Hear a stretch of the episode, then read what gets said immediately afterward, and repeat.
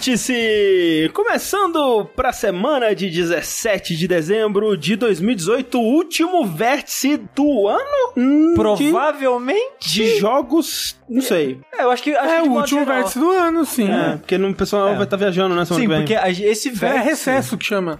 Esse vértice ele provavelmente vai sair no final de semana antes do Natal. Na semana do Natal ali, começa segunda-feira, dia 24, não vai ter vértice essa semana. Então quando voltar, já vai ser pra virada. Então Mas, que assim, não cena, não. Só não vai ter porque a gente. É, porque o Rafa e o Sushi vão estar viajando. Isso. Se Deus mas vai ter bastante conteúdo na semana. A gente tem coisas planejadas para já estão gravadas pra soltar. Exatamente. Então, assim, um pequeno recesso de gravação, mas não de entrega. Olha só. Que coisa bonita. Porque afinal de contas, o Vértice, esse é o seu podcast especial, especificamente pra falar sobre Smash Bros. Isso. Desde a primeira edição estamos aqui falando só sobre Smash Bros. O pessoal falou: Nossa, um podcast só sobre Smash Bros. não tem futuro. 170 e tantas edições depois, estamos aqui a cada episódio abordando um aspecto novo. E, enfim, fomos reconhecidos pela Nintendo, que anunciou recentemente os próximos DLCs. Um deles é meu amigo Tatsushi. Olá. Que vai estar entrando aí no Smash com o seu golpe especial Final Smash, onde ele vai fazer cocô. Só que é raro, entendeu? Por isso que é o Final Smash. É um golpe. É... Assim, na verdade, eu tomei esse Smash aí recentemente e tá difícil. E seguindo esse clima, nós estamos aqui com o Rafael Kina. Olá. Que ele também é um personagem de Smash. Vai sair entre os próximos cinco aí do DLC. Qual seria o seu tema no Smash, Rafa? Meu tema. É, da sua fase. musical, é. Ah, o pa- no momento o pagode japonês, que eu tô escutando bastante. É verdade. Isso seria um remix do pagode japonês com você cantando junto. moe, moe, moe. Ou com o Toad cantando ele. Pra esse lixo! Isso. Mas o Rafael Kina, ele também tem um Smash, além de um tema. Uhum. Final Smash. Exatamente. Que vai ser ele levantando a cadeira. Que a luta toda ele tá sentado na cadeira, aí ele fica reclamando de dor na bunda, aí no final ele se vinga da cadeira batendo na pessoa. Isso, pega a cara e bate na pessoa. É tipo chaca. Você a- fica de olho fechado, e aí quando abre o olho, o inimigo tá fudido. Quando você levanta, fudeu. Mas também temos André Campos. Sou eu. Novo personagem DLC, que o Final Smash vai ser absurdo. A pessoa vai estar no alto do prédio, e aí o André vai começar a subir a escada rapidamente pra chegar nela e dar um socão nela. Só aí que o aí- Final... Só que o Final Smash demora 3 horas pra acontecer. É só pro player pra acertar esses Smash. É, é muito difícil. Se você não sabe do que a gente tá falando, é porque você não ouviu a história bônus que foi soltada lá no grupo especial dos padrinhos. O Jogability Clube. Se você quiser fazer parte desse clube, olha só que coisa maravilhosa, você pode contribuir com as nossas campanhas de financiamento aqui do Jogabilidade, que estão há três anos aí já permitindo que nós é, Existamos. existamos, vi- vivamos. Eu tava pensando, o estado normal do ser humano É não cagando. Não, é de dor e sofrimento. é de dor e sofrimento e de pensar só em si e não no próximo, na maior parte do tempo.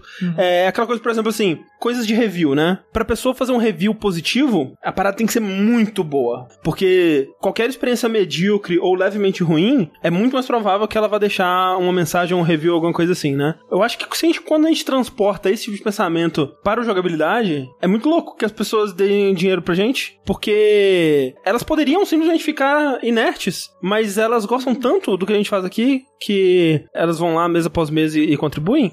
Mas assim, se elas ficarem nerds, acabou a jogabilidade. Tem isso, né? Então, assim, a gente agradece do fundo da nossa alma por mais um ano aí. É, Muito obrigado. A gente deseja para todos vocês aí que celebram o Natal e esse tipo de coisa um Feliz Natal. Felizes festas. Se você, é, se você não celebra Natal feliz, qualquer coisa que você for celebrar, É. se você não for celebrar nada, feliz existência. Então, muito obrigado a todo mundo é, por mais esse ano. Acessa lá o patreon.com.br jogabilidade, padrim.com.br barra jogabilidade, agora também o picpay.me barra jogabilidade. Faça sua parte, ajude-nos a continuar existindo. Beijo no coração de todo mundo de novo. Beijo. Começando então os joguinhos desse vértice, eu quero continuar uma temática que eu trouxe no vértice de jogos anterior, que era os jogos de ritmo. Uhum. Quando eu falei do Persona de dança 3 e 5. Recentemente eu joguei o 4, agora platinei a trilogia aí, tô satisfeito, deletei tudo, livrei minha vida desse vício. De vez em quando quero ver as músicas? Quero, mas tem que tirar porque a realidade ocupa muito espaço no HD, tudo que eu vou fazer, até atualização hoje em dia pede pra deletar coisa, é impressionante. Uhum. É foda. Mas eu joguei outro jogo de ritmo, que no caso é o Taiko no Tatsujin Drum Session. É, esse Taiko no Tatsujin é aquele jogo que acho que muitas pessoas conhecem, pelo menos de vista, o, o- a ideia e tal. Ou um mascotezinho, acho que muita gente conhece o mascotezinho É. dele. Que é aquela, aquele jogo de batuque japonês, que é tipo um. Eu não sei como é que chama. Acho que é Taiko, né? O nome daquele. Taiko, é. Tambor. Daquele tambor, é. Mas eu não sei como explicar isso pras pessoas. É tipo um tamborzão que ele fica deitado na horizontal. Ele é bem grande, é quase o tamanho de uma pessoa. E normalmente é tocado em festivais japoneses. Então, tipo, tem a galera, tipo, lá, uns oito pessoas com, com os tambor. Aí tem essa. a- o coro, né? A película dos dois lados. Aí fica os caras tocando e. blá, blá, blá. Um batuque louco. É É exatamente. o tipo- Olodum japonês. é, exatamente. E é muito legal ver em festival acontecendo e tal. E eu acho que é pensando nisso, né? De, de tão. A dinâmica é tão divertida de assistir e ouvir e tal, que eles fizeram esse jogo, que começou originalmente como um jogo de arcade. Sim, já é antiga a franquia, né? É bem antiga. E muito famosa pela dificuldade, né? Tipo, tem muito vídeo no YouTube dos caras tocando as músicas absurdas de um trilhão de notas e caralho, não tô nem vendo o que tá acontecendo. O maluco tá lá batendo tambor, feito um desgraçado e acertando tudo. Então esse jogo ele é, ele é famoso por isso, assim. Pelo, pelo menos eu conheci ele pela dificuldade dele e por esse conceito que é um pouco peculiar pra gente, né? Que é tipo, nossa, um jogo musical de, sei lá, tambores. É, e como é funciona esse jogo pra jogar mesmo? Você tem ele no arcade, né? Ou ele físico, caso tenha comprado os tamborzinhos pra jogar no console. Eles lançaram também esses tamborzinhos de plástico, tipo uma bateriazinha de Guitar Hero, só que menor, né? Você coloca na sua mesa mesmo, você não tem, tipo, uma parada grande. Aí nesse tamborzinho vem duas baquetinhas e o jogo, ele tem basicamente só duas notas. A nota que é tipo um círculo vermelho e aqui o círculo azul. O círculo vermelho equivale a você bater no centro do tambor. O círculo azul nas extremidades do tambor. E essas duas baquetas acabam sendo importantes por causa da velocidade, né? Tipo, vai vir várias notas vermelhas e azuis e você precisa bater com as duas mãos pra ter velocidade suficiente pra responder o que o jogo tá pedindo. Você pode bater do lado do tambor? Não, você tem que bater meio que na quininha dele pra contar o azul. Pode fazer um batuque num pagode ali, não, Rafa. Uhum. Não, é. E é triste, porque eu joguei ele no controle, e o controle. É tipo, funciona. Você consegue ver o conceito do jogo, você consegue se divertir, mas nas músicas difíceis você pensa, cara, realmente não é pra isso, sabe? Tipo, o controle tá aqui como um quebra-galho. Sim. Porque. Você pode bater no controle. Sim, e, e é até interessante, a maneira que ele posiciona os botões é como se fosse um tambor mesmo. Tipo, imagine um círculo, né? O controle tá dentro de um círculo. Então, a- os botões de dentro, digamos assim, que é tipo o quadrado e o X e o direita e o pra baixo, que são, seria o lado de dentro do controle, são os círculos vermelhos. Os azuis são todos de fora, é triângulo, bolinha pra cima, pra esquerda e os quatro gatilhos lá, os quatro botões de cima. Tem acho que umas duas, três configurações nas opções que você pode mexer, mas eu tô jogando com essa que é a que vem. E pra mim funciona, tipo, a lógica faz sentido na minha cabeça. Tipo, os botões mais do centro são vermelhos, mais de fora são os azuis. Eu terminei todas as músicas, o que é muito. O jogo tem umas 80 músicas, o que me impressionou bastante, que normalmente jogo de ritmo não tem tanta música assim. Muita música licenciada, acho que tem 20 originais, que o jogo ele é todo separado em sessões, de gêneros, isso é até legal. Que ele começa na sessão de música popular, tipo música pop, aí tem música do Your Name, do filme Your Name. Hum, legal. Tem música do filme do Crying Shin-chan, tem música do Totoro, Ah, tem... quem diria? Do Porta, dos Fundos, pro Taco. Tem... Naruto. Não, do metal lá, das menininhas. Baby Metal. Baby Metal, aquela do chocolate lá. Odeio essa música. Chocolate Rain. Eu, eu, eu achei ela legal tocando ela. Ela tem um ritmo legal de, de tocar assim no jogo. E isso é uma parada interessante. Tem muitas músicas nesse jogo que eu não gostaria dela fora do contexto do jogo, mas Mas são batucando é legal. divertidas de tocar ela. Ah, Rock Band é assim também. Tipo. e aí você e- cria um apreço maior pela O música. contrário também acontece no Rock Band, que tipo, nossa, eu adoro essa música, mas tocar ela com socorro. Aí você bota no Easy. Não é chato mesmo assim. Aí ele tem, sei lá, uma sessão só de Vocaloid, que na verdade que são só quatro, cinco músicas, que são acho que duas da Mico, uma que é da mesma empresa, que é tipo de uma, acho que é Rin, que é uma mina loirinha, Sim, sim. que tem um irmão gêmeo Isso, é. também. É, é, é amiguinha da Hatsune Miku. Sim, sim, é da, da mesmo É. grupo, do grupinho ali e tal. Eu nunca fui muito fã de Vocaloid, a Thalissa ama, e então já me mostrou algumas músicas e tal, mas tocando, as músicas são muito legais, porque as Hum. músicas são bem rápidas, são bem agitadas, então aquela música que você, tipo, se você, cara, você piscou, velho, você perdeu a concentração por um milissegundo, você fudeu a, a partida ali. E nesse jogo, é muito importante você acertar todas as notas, ele até meio que incentiva você a fazer isso. Mas aí também tem sessão de anime, tem música do One Piece, a We Are, Hum. Ah, porra, tem, tem que o ter. tema, o primeiro tema, né, de, do Shingeki no Kyojin. Cara, eu não vou lembrar. Eu não vou lembrar todo de Eu cabeça. sempre acho que ele fala alguma coisa, beijo me liga, mas não tem ok, é o nome do episódio. É. A sua moça, beijo me liga. Com sotaque português ainda. Mas assim, então tem muita música pop, não conheço a maioria, mas tem né, bastante vocaloid famoso, tem... Tudo japonês? Tem música Tudo japonês. Ah. Eu acho que não tem nenhuma música ocidental. Tem tema do Evangelion, Boa, porra. Aí fechou. tem bastante música legal e, obviamente, você pode comprar músicas. E as que a Thalissa mais gosta da Hatsune Miku são todas compradas, ela ficou triste. Eita. Ó, tem Let It Go, cantado Olha aí. em japonês. Olha aí. E tem o tema do Zootopia também em japonês. Olha aí. Federico. Aí, a, o Sushi, é a hora de você entrar na minha vida de comprar DLC de música. Assim, ó, se Nossa, eu tivesse crédito, eu antes. teria comprado algumas músicas. Podia ter parado antes a frase. Olha, Sushi, tá na hora de você entrar na minha vida. E ponto. Mas já tô na vida do André. É verdade. ah. Mas aí, eu não lembro agora, tinha outras músicas que a gente viu, tipo, eu não sei se era tema de anime ou tal. Tem músicas de jogo, como esse jogo é publicado pela Namco. Ah, Tem música do Pac-Man, Ah, tem tá. um medley de Tales of Gosto. e outras coisas adjacentes, assim. Bem curioso que esse jogo tenha sido lançado no ocidente, sabe? É. Porque, É. tipo, geralmente tem um problemão, assim, de trazer música licenciada do Japão pra cá. Tem jogo que, né, perde Muda. música, muda música e tal. Porque o é próprio difícil Donkey. Konga, É. que também é de tam bate nos tambor. Olha só, o Donkey Konga japonês é diferente do Sim. americano. E, tipo, quando é uma música, os caras já falam: Ah, porra, ninguém vai querer essa porra, não vamos nem lançar pra lá. Então é, é impressionante que eles tenham pensado: Não, vamos pegar esse jogo que é só música japonesa e lançar lá, que vai ser show. E esse jogo saiu o quê, vamos? Dois meses no máximo. E hoje, quando eu liguei PS4, apareceu aviso atualizando o Taiko no Tatsujin. Aí eu falei, de curiosidade, o que, que eles estão atualizando? E tava lá, novos DLC. Então eles estão constantemente Ah. lançando novos packs de DLC. Mas eu sinto que esse jogo pode ser o mais próximo que eu cheguei do Guitar Hero, assim, ou Rock Band Ah, então do André. jeito que você tava falando, porque, tipo, você falando assim, ah, tem essa música aqui que eu nunca ouviria, eu nunca gostaria fora disso, e aí, jogando ela aqui, eu consegui apreciar e ver o que ela tem de legal e tal. E é isso pra mim, sabe? Tipo, tanta banda, tanta banda que eu conheci, gostei por causa do, do Rock Band, do Guitar Hero, que pra mim é um, é um lugar pra eu ouvir música de uma maneira mais intensa, basicamente, sabe? É o Spotify do André. É quase é um Spotify mais intenso, que eu, que eu experiencio a música, sabe? Eu, eu sinto que eu faço parte dela ali. É isso que me faz gostar tanto de Rock Band. E o triste é que eu fiz todas as músicas no normal, eu preenchi o, o bingo de quase todas as músicas, só deixei, duas pra trás. E esse bingo é o seguinte, uma parada que eu acho bem legal, que ele tem alguns mecanismos de progressão, né, Pra incentivar você a continuar jogando, além da pontuação. Toda música tem uma cartelinha de bingo que é de 3 por 3 E cada slot dessa cartelinha tipo, é, termine a música não errando nenhuma nota, tipo num combo único, ou faça X pontuação, ou acerte X notas com essa qualidade de acerto, né? Porque sempre tem essa parada em ritmo, né? Tipo, se acertou perfeitinho, é um rank. Se acertou mais ou menos, vale menos ponto, é outro ranking e tal. Então eles têm várias classificações, assim. As músicas são mais lentinhas, vão bem lentinhas. Tem, tipo, sempre o carimbinho de jogue ela no dobro de, de velocidade, que você pode acelerar a música até quatro vezes a velocidade Caramba, mas aí normal. fica.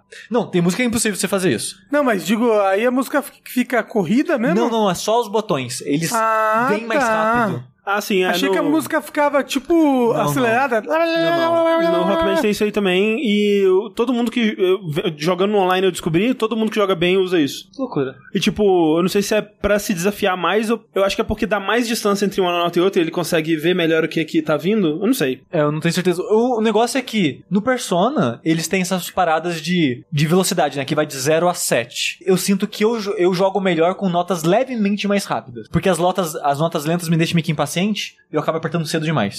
Eu não sei se é a mesma coisa que as pessoas nesse sentido. Eu acho que o dobro de velocidade é muito. É, então no Rock Band, vendo o pessoal, eu tipo, coloquei em 1.25, eu tava ok, tava de boa. E eu tava achando gostoso jogar as músicas pra liberar essa cartelinha de bingo, porque você tem que jogar, mesmo que você jogue muito bem, você tem que jogar pelo menos duas vezes. Porque tem umas paradas que são acumulativas, tipo, faça X notas nessa qualidade, e é meio que impossível fazer na primeira vez. Ou faça uma pontuação foda, e é muito raro você fazer essa pontuação de uma vez só. E é, mas é acumulativo, então Ah, tá. eu jogo duas vezes, aí vou pra próxima música e tal. E as músicas são muito curtinhas, o que faz muito sentido, porque é um jogo muito intenso. As músicas têm em torno de dois minutos, eu chuto, eu não contei, mas eu acho Eu acho que é um bom, bom tamanho, na verdade. eu- é, mas música, a média de uma duração de uma música normal é uns 3 minutos, né? É, uns, uns Pelo 3, menos. 4 minutos, é. Eu sei que eu tô, eu tô pensando, tipo, que ele meio Heaven Heaven, assim, já que ele, ele pede pra você fazer as coisas perfeitas, sabe? Uhum. Vai eu jogar- acho que, que, que é melhor ele ter um, uma música reduzida mesmo, já que ele pede Sim. perfeição. Vai jogar Jesus of Suburbia no Rock Band pra você ver. Meu Deus do céu. Uns 15 minutos de música. No Persona tem esse problema também, né? De música É, muito então, longa. nossa, aquela dos tipo, créditos. cinco, aquela do crédito. É, Pelo amor de. Deus, são uns 8, 10 minutos aquela porra. Mas nesse, até a música tipo de anime, as aberturas, é a abertura. Tipo, é um minuto e Ah, meio. é TV Size. Exato. Então, eu gosto muito disso, porque são rapidinhas. É, Tipo, porra, cometi um erro, quero rejogar ela. Não é uma punição tão grande assim. E ao mesmo tempo são muito intensas, porque a primeira vez que eu joguei eu tava jogando Catalyst, que você pode- vocês podem jogar de dois. Tipo, competitivo assim. Aí fica vindo as duas faixinhas. E vocês podem meio que disputar assim amigavelmente. É... Cair na porrada, vai de você. Sim. E a gente jogou, sei lá, umas 4, 5 músicas no normal e falou, ah, vamos jogar uma no hard só pra testar. No final da música, tava os dois exaustos. Uhum. Tipo, fisicamente cansado de tão intenso que é, tipo, focar naquilo, tentar acompanhar e apertar os botões enlouquecidamente, que a gente tava, vamos parar um pouquinho? De, tipo, cansado, tava calor, começou a suar. Ah, mas esse dia com esse calor que tá, não dá pra É. jogar nada não. Animal Crossing, olha lá. Então a música ter dois minutos faz muito sentido pra esse tipo de jogo, mas não duvido também que começou porque era arcade, você pagava por música. Ah, é, faz sentido. Ah, A música é curtinha pra ser filho da puta e jogar pra caralho. Mas eu acho que mesmo ne- nesse cenário de casa, assim, funciona muito bem ah, os dois minutos. Você sabe se é muito muito caro o tamborzinho? Então, aí que tá. Eu ia chegar nesse ponto porque eu fiz todas as músicas no normal, tirando duas. Que, assim, a dificuldade desse jogo é ao mesmo tempo que ele é amigável, ele é meio escroto com você. Porque, um, as músicas não têm estado de falha. Você pode errar todas as notas, a música vai do começo ao fim. Aí ele vai ranquear de acordo no final. E como ele começa com todas as músicas abertas, ele tem um- uma nota que é tipo, não passou da fase. Mas foda-se, tem todas as abertas, sabe? Todas as músicas abertas, não faz muita diferença na minha vida isso. Aí tem o, o ranking de stage clear, né? Você só passou da fase. E, que é uma coroa prateadinha que aparece na música. E a coroa dourada que você terminou a música num combo só. Como esse jogo tem todas as músicas abertas, ele tá cagando, cagando pra cor de dificuldade. A primeira música, que é a do. da lista, que é do Your Name, né? Porque o filme de sucesso e tal. Obviamente eles vão colocar essa música como a primeira da lista. Ela é difícil pra quem tá começando. E eu acho meio estranho. Aí você toca essas três primeiras, cai um pouquinho, aí depois vem uma lenta. Eu acho que seria interessante ser gradual, sabe? Mas é que eles querem tipo, botar, tipo, a, Sim. E é sempre uma isso. famosa logo no começo. É. Tipo, é sempre, sempre que você vai pros blocos de gênero lá, com os L e o R, que você vai blocan- pulando de bloco assim, Os dois gêneros, LR. sempre é uma música famosa no começo. Nunca é por ritmo, é sempre por fama da música. E ele não, você não tem como ordenar por outras coisas, tipo, ordenar por dificuldade, eu, por a- velocidade. Eu, eu acho que tem, mas eu acabei não fazendo isso. Deixei só o, o normal lá, que é por gênero, e fui seguindo na ordem que tava lá na lista do começo ao fim. Então a dificuldade vai flutuando bastante. A única coisa que é mais certeza é que o último bloco de gêneros, que era o de músicas criadas exclusivamente pro jogo, não para esse, mas pra série, que são 20 músicas, se não me engano, nesse grupo, só é o grupo mais difícil do jogo, ponto. As músicas mais difíceis, de modo geral, estão lá. E tem duas músicas nessa lista, que uma chama Vitória, que me destruiu. Eu devo ter jogado ela, acho que foi ontem, umas 20, 25 vezes e não consegui fazer full combo nela. E a outra outra é chama Vasco. Caçambito. Ah, porra, Rafa. A minha foi melhor.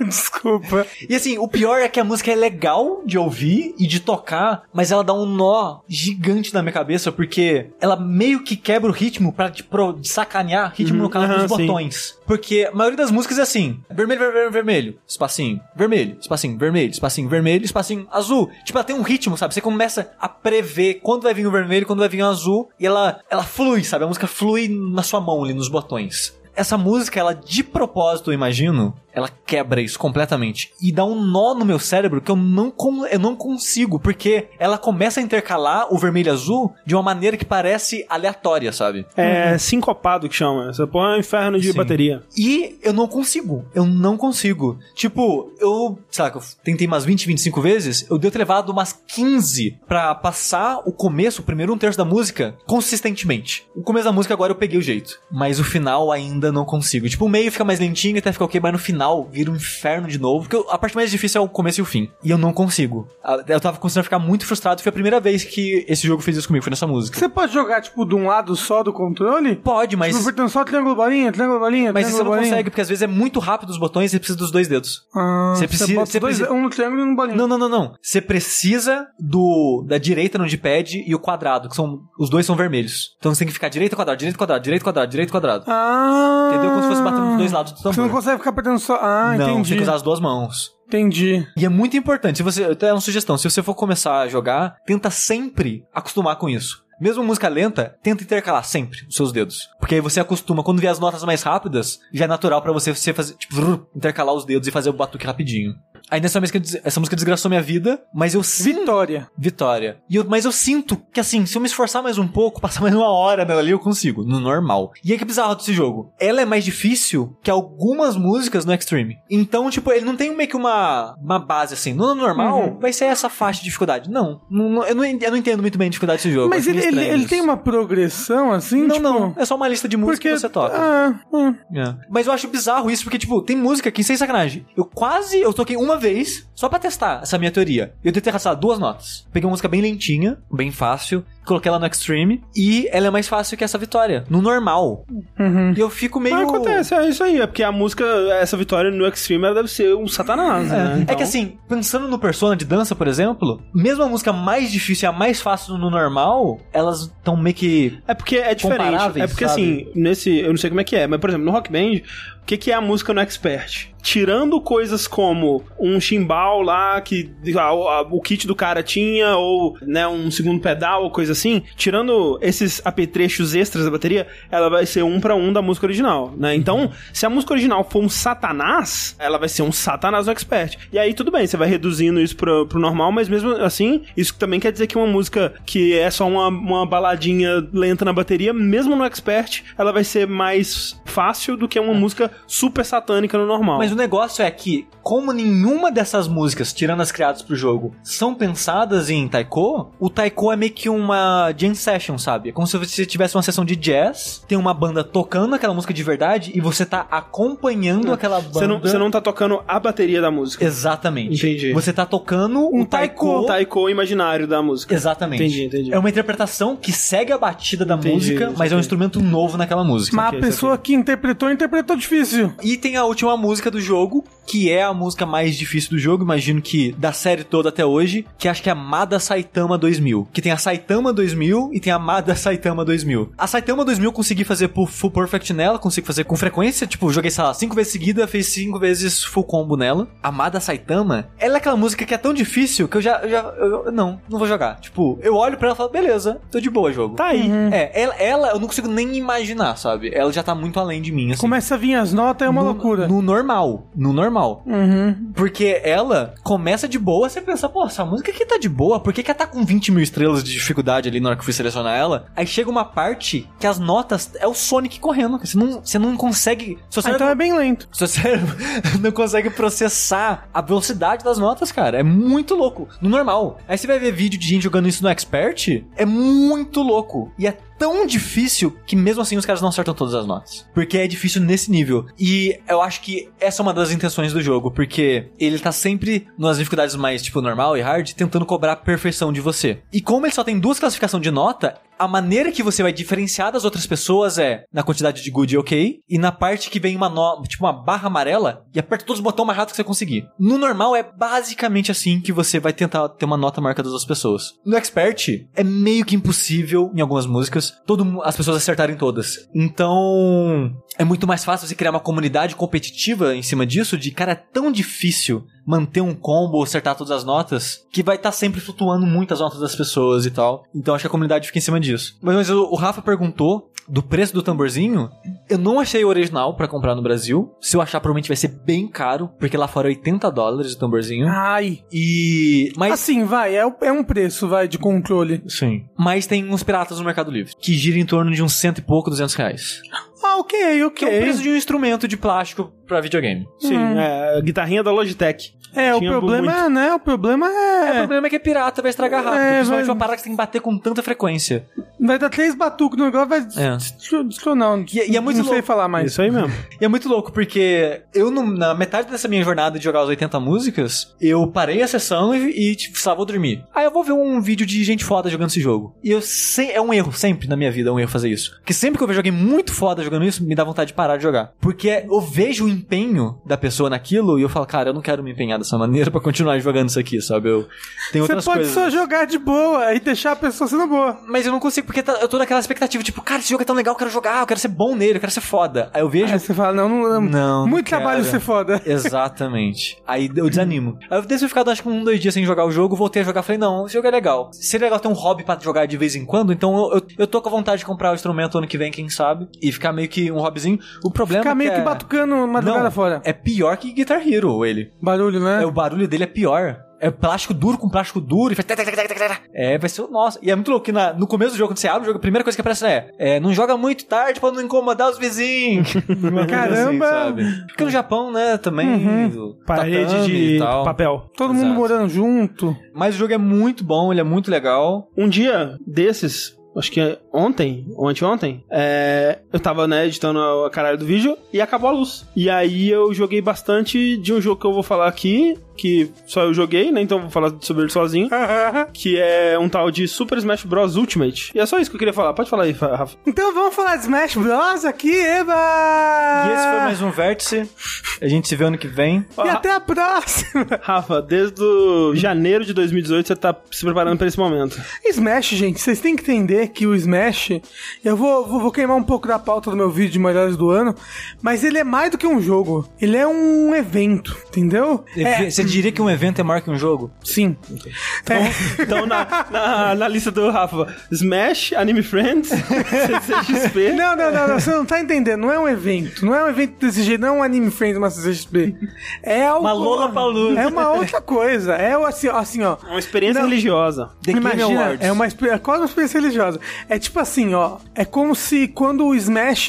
Quando, quando o Smash foi anunciado, esse Smash novo, é como se a, a fogueira, a primeira fogueira, sabe? Ela tivesse sido reacesa e as almas floresceram novas, entendeu? Até quando não tem motivo pra falar de Dark Souls, a gente tem que falar de Dark Souls. É, e aí, tipo assim, ó, toda a comunidade, todo, todo reviveu, entendeu? E começou. Começa o trem do hype, começa o borbulho da expectativa, entendeu? E aí todo mundo, aquela cadeira, ela era roxa e amarela. Caramba, é o, é o Majora's Mask, é o coisa. Skull Kid. Skull Kid. Aí você viu que tinha uma escada de madeira no outro negócio? É porque era do King K. Rool. E aí tinha um barril também. Então começa, começa a ficar louco. E as pessoas começam a teorizar. E as pessoas começam a jogar em evento. Aí começa a ver a, a mudança. Meu Deus, a engine nova. A engine nova é completamente nova. Ela deixa o jogo completamente diferente. E realmente deixa. Esse trem do hype, ele vem vindo com tudo. E é o ano inteiro de, de alegrias e esperanças. É a fase e do- fantasia. É maravilhoso. É a fase do Spirit Tracks que chama. Isso, é aquilo. É todo mundo naquele trem louco, o Alfonso dirigindo, porque já escolheram o Tom Link pra jogar. E, cara, e é uma delícia quando lançou. É o apogeu, é o gozo. Sabe como é que chama? O que eu achei engraçado é que realmente o Rafa, antes, muito antes, muito, muito antes, 2017, ele já sabia que Smash seria o jogo do ano dele. E foi, já é o meu jogo do ano. Fica aqui o spoiler do meu top 5. Smash é a porra do meu jogo do ano. da sua vida. Caramba. Você diria que é o melhor jogo da geração? Melhor que Bloodborne. Então, não é, não é melhor que Bloodborne. Ok. Tem um limite. Tem um limite. Smash lançou Smash Ultimate, meu Deus do céu, foi uma loucura, porque lançou no começo da CCXP, e aí eu precisava jogar, mas eu também queria na CCXP, aí eu joguei e fui na CCXP e eu morri por vários dias, mas foi muito bom. E assim, o Smash 4 e o Smash 5, eles tinham muitas falhas. Aí você fala, ué, Pera, Smash pera, mas 4 e 5... O 5 é o que são Ah, agora. tá. É aí ok. que tá. O Sakurai, ele conta o do 3DS, o 4 e o do Wii U, o 5. Ok, então. Porque foram dois desenvolvimentos de jogos separados. Porra, por isso que o Rafa fica bravo. Desculpa, Rafa. Esse Smash é o 5.5. Com seu cu. tá, mas sabe por quê? Tipo, 6.5, porque esse jogo tá foda pra caralho. Em To- cima- Todo cima- mundo tá aqui, Rafa. Nunca, não, não. Depois do Joker, nunca mais me peça nada de novo nesta Nossa, a caralha. olheira do Sakurai só cresce. Não, é, ele, ele tá jovem daquele jeito porque ele tá tomando sangue de criancinhas albinas, sabe? Villagers. Caramba! Mas- Primeiro, defeitos que o Smash 4 tinha. A velocidade não era comparável à do Melee. Era, um jogo bem rápido perto do anterior, que é do Brown. Mas ainda não era comparável ao do Melee. E ele não tinha um single player bom. O single player dele era bem fraco. Principalmente o do, o do Wii U. É, o Brown, que era do GameCube, que tentou... É que tinha. Não, não, não, não. O Não, Brown, é o do Wii. Ele que teve o Subspace Emissary É, que lá. teve o Subspace Emissary, que também foi dois desenvolvimentos de jogos. Né? Teve dois estúdios. Um estúdio só pra fazer o Subspace e um estúdio pra fazer o No, multiplayer. No Ultimate foi isso também? No Ultimate? Eu não sei. Talvez, hein? Eu não acharia estranho não, porque... tipo, tem muito conteúdo, mas é relativamente conteúdo simples, né, de fazer. É, não Tipo, sei. Perto de fazer cutscene e coisas assim. né? É, é, é. O, porque, tipo, o Subspace Emissary tem bastante cutscene, bastante. É. Ele tem uma historinha mesmo, assim, você é obrigado a jogar com os personagens nos lugares certinhos da história, sabe? Mas, tipo, ele tem agora um modo single player sólido, tanto o modo clássico, que tá bem legal, ele tem, é, agora o, o modo clássico, normalmente ele é, tipo... É o- é o são- arcade, né? É, é, são, são, sei lá, seis batalhas, um bônusinho e aí um chefe final. Que é a mão, né? Depende. Já muda? Então, nos outros jogos, é, normalmente é a Master Hand, né? Ou Master Hand e a Crazy Hand, dependendo da dificuldade que você tá. No Smash 4, ele tinha o Master Core, que era um último um boss lá que se você tivesse umas dificuldades altas, depois que você vencesse as duas mãos, ele ele aparecia, era bem louco. Agora, cada personagem tem tipo o seu próprio conjunto do, do Classic Mode. Então, por exemplo, tipo, tem um temazinho, vai. É a baioneta, é tipo, luta contra todos os personagens anjos que tem no jogo, ou personagens divinos. E aí o Final Boss é uma palutena gigante, assim, que você tem que lutar contra. Que, e com a música do Final Boss de Bayonetta 1, entendeu? Como se fosse ela. O Link tem um. O Final Boss é o Ganon mesmo, é bem legal. O Mario, o Final Boss, é o Giga Bouncer. E aí todos eles têm um temazinho, entendeu? Tipo, o Wolf é só contra personagens que já foram cortados de Smash em algum momento.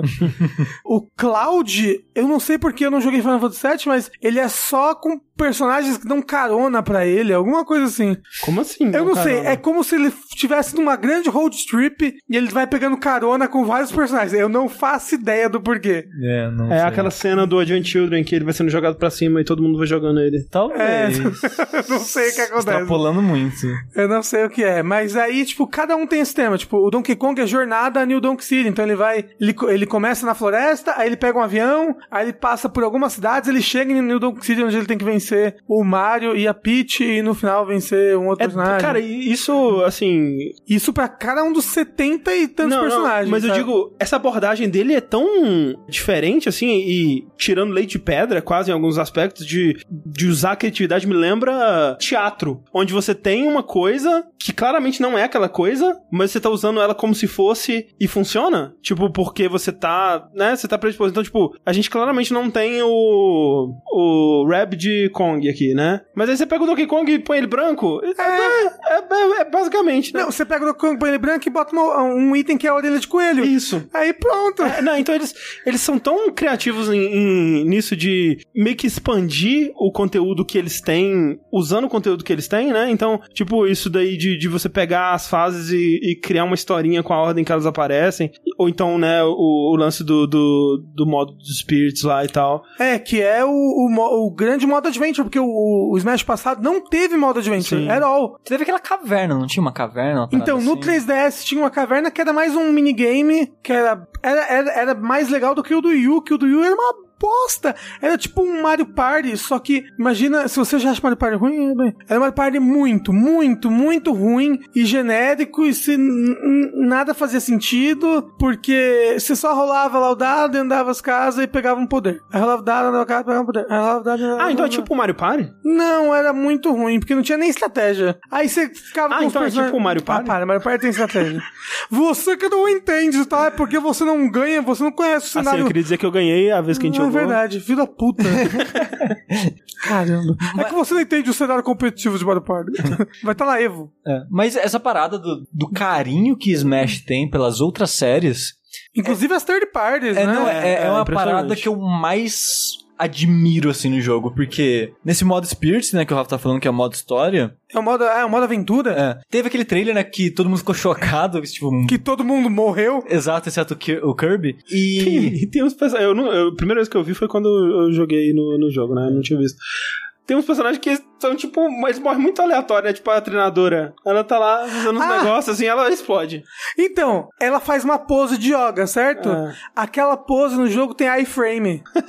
Entendeu? Não, é, não, tem várias piadinhas engraçadas. O, o Snake escondido na caixa, achando Sim. que ninguém ia achar ele. Os, os bichinhos lá do Splatoon atirando no chão pra entrar no chão e passa o laser e quebra o chão e leva ele junto. E o Sonic, o Sonic as pessoas quase choraram no Twitter, André. Porque o Sonic diminui a velocidade dele pra tentar ajudar o Pikachu. E só por isso ele é pego. Olha, ele é muito Olha só, bonzinho. porque ele era bem mais rápido, só que ele diminui pra tentar ajudar o Pikachu. Né? Esse modo, você começa com o Kirby num mundo que foi todo destruído e dominado pela entidade lá que deu o ataque foda. Galim, Galinha. Escolheram. Tico Lido. E agora é, essa entidade criou vários clones desses heróis. E nesses clones, tipo, sei lá, de barro, digamos assim, eles colocaram espíritos de outros heróis. Então essa é a desculpa do jogo pra você. É, tipo, eles estão usando os corpos de barro como puppets, né? Cara, ele fala. É uma, um bom conceito, cara. Assim, tipo, eu, eu sabia como funcionavam os spirits, mas eu não imaginei que eles fossem ter uma justificativa na narrativa.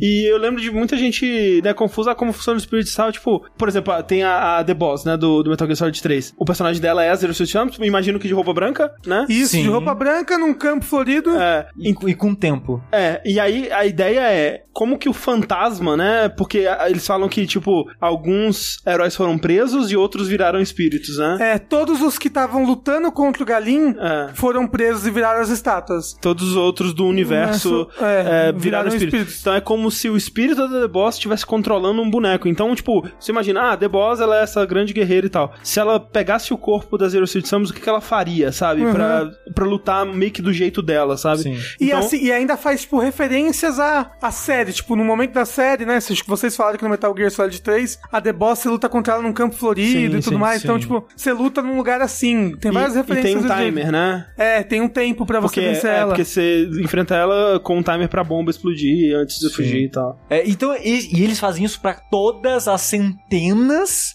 Tem centenas. milhares. Não, não, milhares não. Tem 1.100 espíritos, alguma coisa assim. Não, não, mas não tem 1.100 lutas no tabuleiro. Tem. No tabuleiro tem? No tabuleiro. Não, não. Não dentro do. Dentro do modo Adventure. Mas fora do modo Adventure, tá. você tem o Spirits, né? O Spirit Board, que é aquele que você pode desafiar os espíritos à Ah, parte. isso eu, não, isso eu não vi. É, cada espírito tem uma luta. É, isso eu não vi. Eu só tô jogando o World of Light mesmo. Aham. Que é a campanhazinha. E eu acho muito foda isso. Tipo, isso quando ele tá falando de comportamento, tem, sei lá, o Sigma, o espírito do Sigma tá no Ganondorf. E no jogo tem uma arma, né, que cai no cenário e tal, que é uma espada laser. Então é o Ganondorf usando essa espada laser infinita. Sim. E ele ataca, usando 90% dos ataques dele só com essa espada laser. Raramente ele dá os ataques dele É. mesmo. Tipo, tem o Woodman do, do Mega Man. O B pra baixo do Mega Man é o ataque do Woodman. Então você vai enfrentar um Mega Man com a cor do Woodman, que só vai usar o B pra baixo, entendeu? Pra te atacar. É. Aí no... Normalmente em Stamina Battle, inclusive.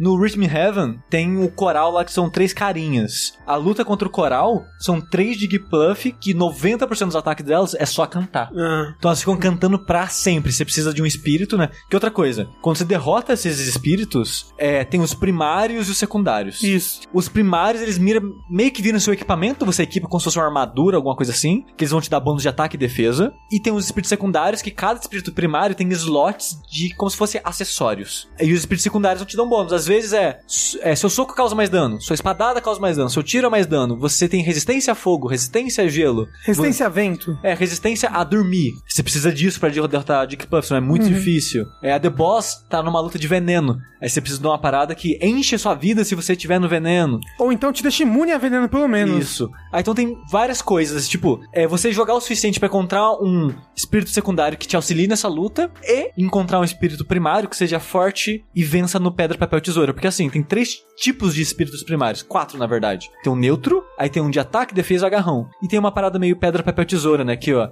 o ataque ganha do agarrão. É... O agarrão ganha da, da defesa, defesa. e a defesa ganha do ataque. Exatamente. Que é, na verdade, o pedra papel tesoura dos jogos de luta. Sim, sim. Sim, o que eu acho uma boa sacada deles também. Então, tem muita dessa parada. É, Ele tem um leve, leve, leve gacha, porque você tem algumas paradas aleatórias de das experiências, você pode ir na loja. E é meio que ra- randômico, né? Os itens que aparecem nas lojas, umas coisas assim. É, os espíritos, eles sobem Mas ele, mas ele não tem nada com dinheiro real, Sim, sim. apesar de ser gacha É. nessa parte. Você pode destruir espíritos que você tem pra via- virar comida, e essa comida você fazer outro espírito subir de level, e tem umas coisas assim. Ou então você funde Espírito- esses núcleos dos espíritos pra formar um espírito novo. Sim, tem Você tá alimentando a The Boss com o Eevee, basicamente. Basicamente. Mas não, ó, então a desculpa é que, na verdade, você liberta os espíritos pro mundo real, porque o mundo do Smash, na verdade, é como. É tipo. São como se fossem brinquedos, entendeu? Ah, eles ainda têm essa parada, né? Porque na Tem. abertura do primeiro Smash do 64 É. era, ele era tipo Toy Story, né? Por isso a É. mão, né? Por isso a Master Hand. Isso, na verdade, co- como se, tipo. Esses brinquedos, eles têm esse mundo à parte deles, e só que eles querem voltar pro mundo real. Então você, tipo, libera o espírito pro mundo real, e ele deixa um núcleo dele, que aí você usa esse núcleo pra você fazer as coisas. É, então, desculpe. ah, então você não tá, tipo, ah, destruindo o espírito. É. Você tá liberando ele pro mundo real. Sim. E é muito legal ver o carinho que eles têm por todos os personagens que aparecem. Assim, chega a ser impressionante. Tem até personagem que é difícil de fazer, tipo o Rayman. O espírito do Rayman, não tem nenhum personagem que lembre o Rayman. Então o que eles fizeram? Você enfrenta o Sonic e tem um Assist Trophy, que é meio que um personagem não jogável do CPU, que é. Tem, acho que quase todos os Smash tem isso, né? Desse Assist Trophy. Desde o Brown. Nessa luta, é um Assist Trophy que é um cara, que eu não sei de que jogo que ele é, mas ele já existe em outro lugar, que é um personagem que são várias bolinhas que não tem membros ligando, que é tipo Rayman. Então, tipo, ok, a gente não tem um personagem que parece o Rayman, mas a gente tem esse Assist Trophy que parece. Então a gente coloca você pra enfrentar os dois. Então tem isso em tudo. E uma das coisas que me fez jogar tanto, talvez até termine esse modo, não sei, que eu devo ter umas 9, 10 horas já nele. E eu ouvi dizer que tem em torno de umas 20, 25 horas pra terminar É. fazendo tudo Nossa, é bem grande. eu tô me divertindo nisso, porque, tipo, eu tô sempre vendo. Eu quero ver a próxima luta, porque eu quero ver a, a próxima É, brincadeira então, que é, eles vão fazer. é, bem, é bem legal isso, tipo, é, às vezes é, é, exagerou um pouco aí, hein?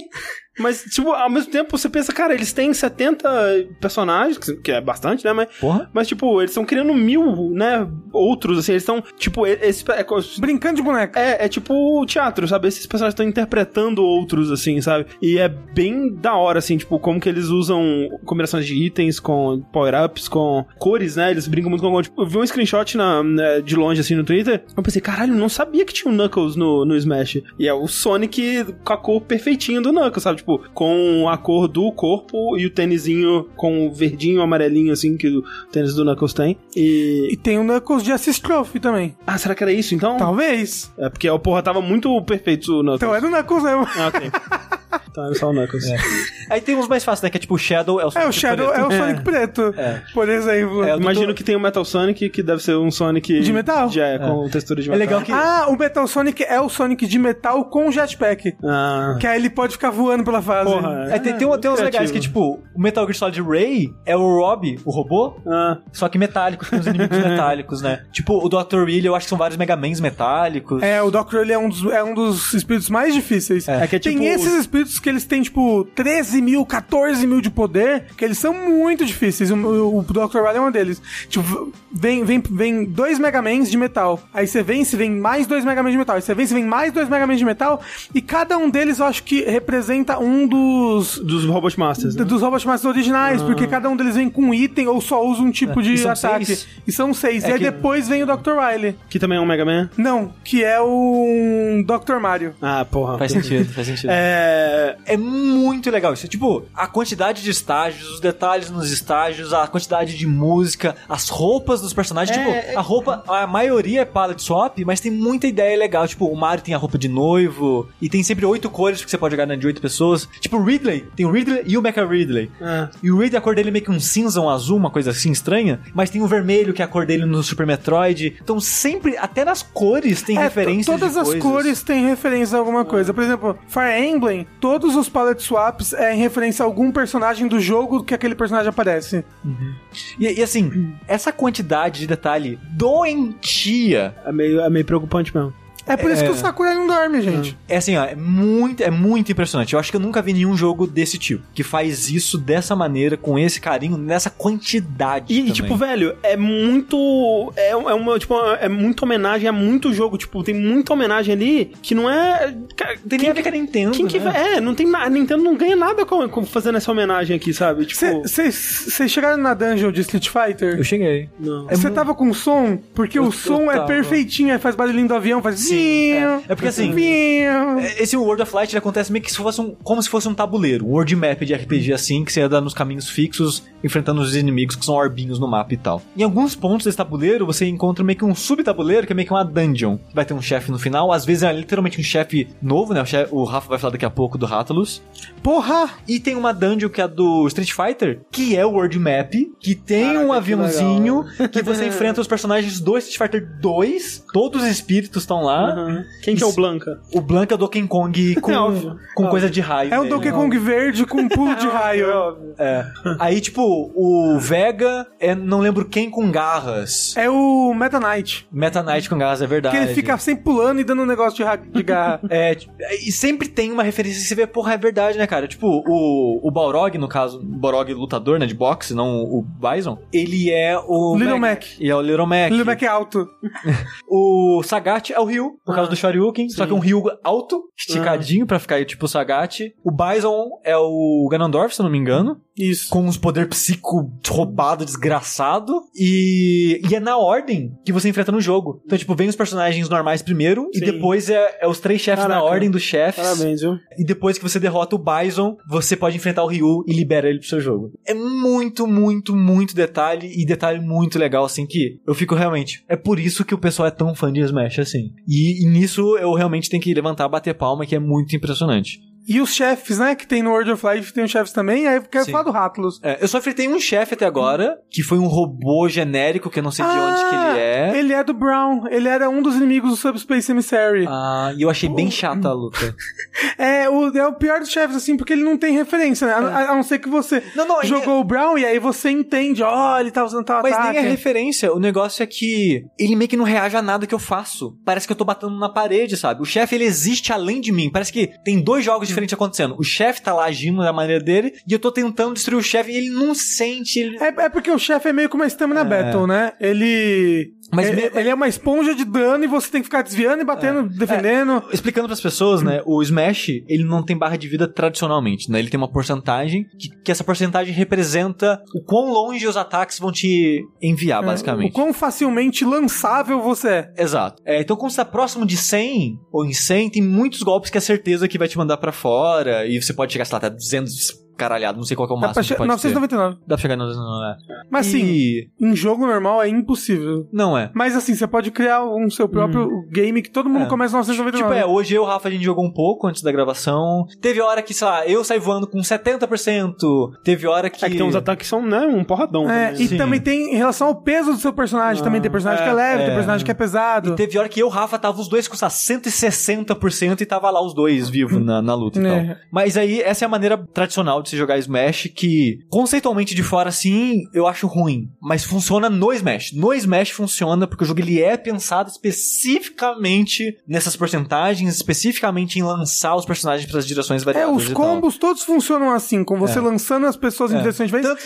E os combos funcionam de acordo com a porcentagem que a pessoa tá. Então você tem combo de porcentagem baixa, combo de porcentagem média e combo de porcentagem alta. É. E aí, nesse, e esse Stamina Battle que o Rafa tava falando, é uma vida. Você começa É. lá com 100, 150, 200 de vida e zerou, morreu. Uhum. E eu sinto que o jogo ficou mais fica chato nessas lutas porque perde, porque os personagens não voam mais. Então perde meio que um dinamismo que o jogo foi pensado pra ter, aí fica meio estranho. Aí É. você tem que lutar de um jeito completamente diferente É. quando é assim, né? E além dessa luta com- do chefe ser Stamina Battle, né? Você tá com vida, o chefe tá com vida e a vida dele é absurdamente grande. O chefe, ele não reage, tipo, ele não dá. Você não bate nele, ele faz. "Uou", não faz um som, não faz um gesto, não, não anima diferente, nada. Não. Ele, ele dá uma tremidinha assim, tipo, estou apanhando, mas, mas ele nunca interrompe o que ele tá fazendo. É. Sim, então. Ele realmente ele tá à parte no É. mundo batendo feito louco e você tá batendo e desviando dele. O jogo vai ter o quê? Uns 4, 5 chefes? Uns Seis chefes, eu acho. É. E, mas eles são todos nessa pegada. É, então eu achei bem ruim. Eu acho que foi a pior coisa do jogo até agora, assim. É, é, é assim, os chefes são sempre assim, mas dito isso, eu, eu gosto dos chefes. Porque, tipo, o Rattlus, ele é perfeito. Ele- nossa, tem uma região do jogo que é como se fosse uma região de Monster Hunter, né? E ali tem o Rattlus, é tipo uma dungeon. Aí você entra, aí o Rattlus fica fugindo de você, como se fosse no jogo mesmo, até que o momento que ele pousa perto do ninho dele, aí você consegue lutar contra ele. E, tipo, é igual Monster Hunter. Tipo, ele tem todos os ataques, o jeito como ele anda, ele se movimenta, ele bate, ele, ele ruge, que nem no jogo, ele vira e dá caudada, ele quebra as partes específicas. Então você pode quebrar as costas dele, quebrar a cabeça. Você pode. Tem um, um item no jogo, que no Smash, que você deixa uma armadilha no chão. Você joga uma armadilha invisível, que enterra a pessoa na terra. Sim, é um saco. No Monster Hunter, você tem a, Pitch, a Pitfall Trap, que enterra os monstros. E aí você pode jogar, aí quando o Rathalos passa, ele fica exatamente igual como ele fica no jogo, certinho, com a cabeça exposta e as costas também. Você pode quebrar a asa. Caramba, é absurdo. E aí você tem também a, a Deku Nut, que é, que é um stun. No, no Monster Hunter você tem o, a, a granada de luz, né? A bomba de luz. E aí você usa a Deku Nut como se fosse uma bomba de luz. Então você pode fazer o Rattlus cair do ar quando ele tá, quando ele tá voando sem parar. Você pode fazer ele usar no chão pra ele ficar cego por um tempo. Ele se movimenta, ele age. Ele tem como se fosse a inteligência artificial do Rattlus no Monster Hunter passada pra ali. É, é é, é- é absurdo, é embasbacante. E a luta contra o Drácula, o Drácula é igual, ele tem todos os ataques que você imaginaria que o Drácula teria. Você só consegue acertar a cabeça dele, é o único ponto que dá dano. Cara, é muito bacana. E quando você vence ele, ele uh, se transforma no demôniozão assim, Caraca. começa a usar os... É muito bom, é muito bom. E isso, de novo, eu acho muito impressionante, acho foda demais. Mas aí agora vai vir meu lado negativo, que eu Oh, elogiei- eu não! elogiei Smash até agora. É que tu- tudo isso, tudo em volta de Smash é muito legal. Quando você começa a jogar Smash, aí você começa a ficar, porra. Porra, mas é muito legal! É muito legal, eu adoro jogar Queria, Smash. eu queria gostar mais de Smash. É, então, eu sabe? acho que é foda, porque, que nem eu falei já algumas vezes em outros lugares, é, que, é o que aconteceu comigo com Metal Gear, é o que aconteceu comigo, vamos dizer, com jogos da BioWare e coisas assim, que são jogos que eu olhava de fora, pensava, cara, eu, eu preciso gostar disso aí. Tipo, isso é muito alguma coisa que é a minha cara, sabe? E com, com esses dois jogos, é com o KOTOR na época e com o Metal Gear, eu bati tanta cabeça que eu eventualmente aprendi a gostar. E, tipo, hoje em dia, né, os dois, né, o Metal Gear é uma das minhas séries favoritas e, e o, o, e o KOTOR também é um dos meus jogos favoritos de, de- desse, desse tipo de RPG. Com o Smash, eu tentei na época do 4, né, aprender a gostar. Eu tinha o Wii U, eu comprei ele, eu realmente dei um, um período, tipo, joguei bastante, joguei online, joguei com pessoas do meu nível, joguei, tentei aprender os comandos, tentei aprender combos, vi, vídeo tutorial, realmente dei um bom tempo, assim, tipo, até cheguei, porra, Bowser, Bowser é meu main, assim, eu cheguei a ter um personagem que eu, sabe, eu realmente sabia lutar com ele É, e isso é muito importante, É. descobrir qual é o seu personagem. Porque Não, é. cada personagem luta muito diferente um É, do outro. É, e isso foi muito importante pra mim, porque você começa com o Kirby, né, no modo World of Light, que foi a única coisa que eu joguei até agora. Tinha no Versus hoje com o Rafa. O Sushi tá jogando bem pra caralho. Só queria falar isso aqui. Não sei disso não. E, tipo, você começa com o Kirby, eu. É.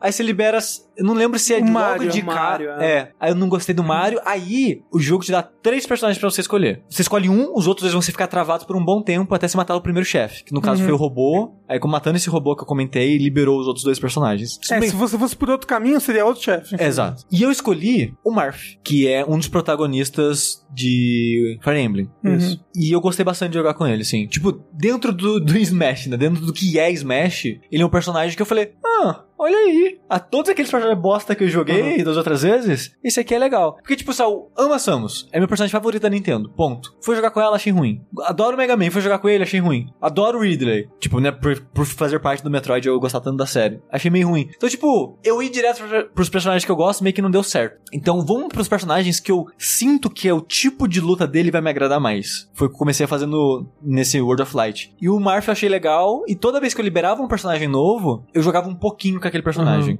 Eu descobri que a maioria, eu diria que a grande maioria dos que eu liberei até agora, pelo menos, eu não gosto de jogar. É, eu sei que essa é a ideia do jogo. Fazer personagens diferentes e variados e que tem habilidades e mecânicas e filosofias diferentes por trás. Cada personagem tem uma mecânica própria, assim, sabe? E eu acho isso muito legal. E única. Conceitualmente, eu acho isso muito legal. E a dificuldade de você fazer o design disso pra um jogo de 74 personagens é.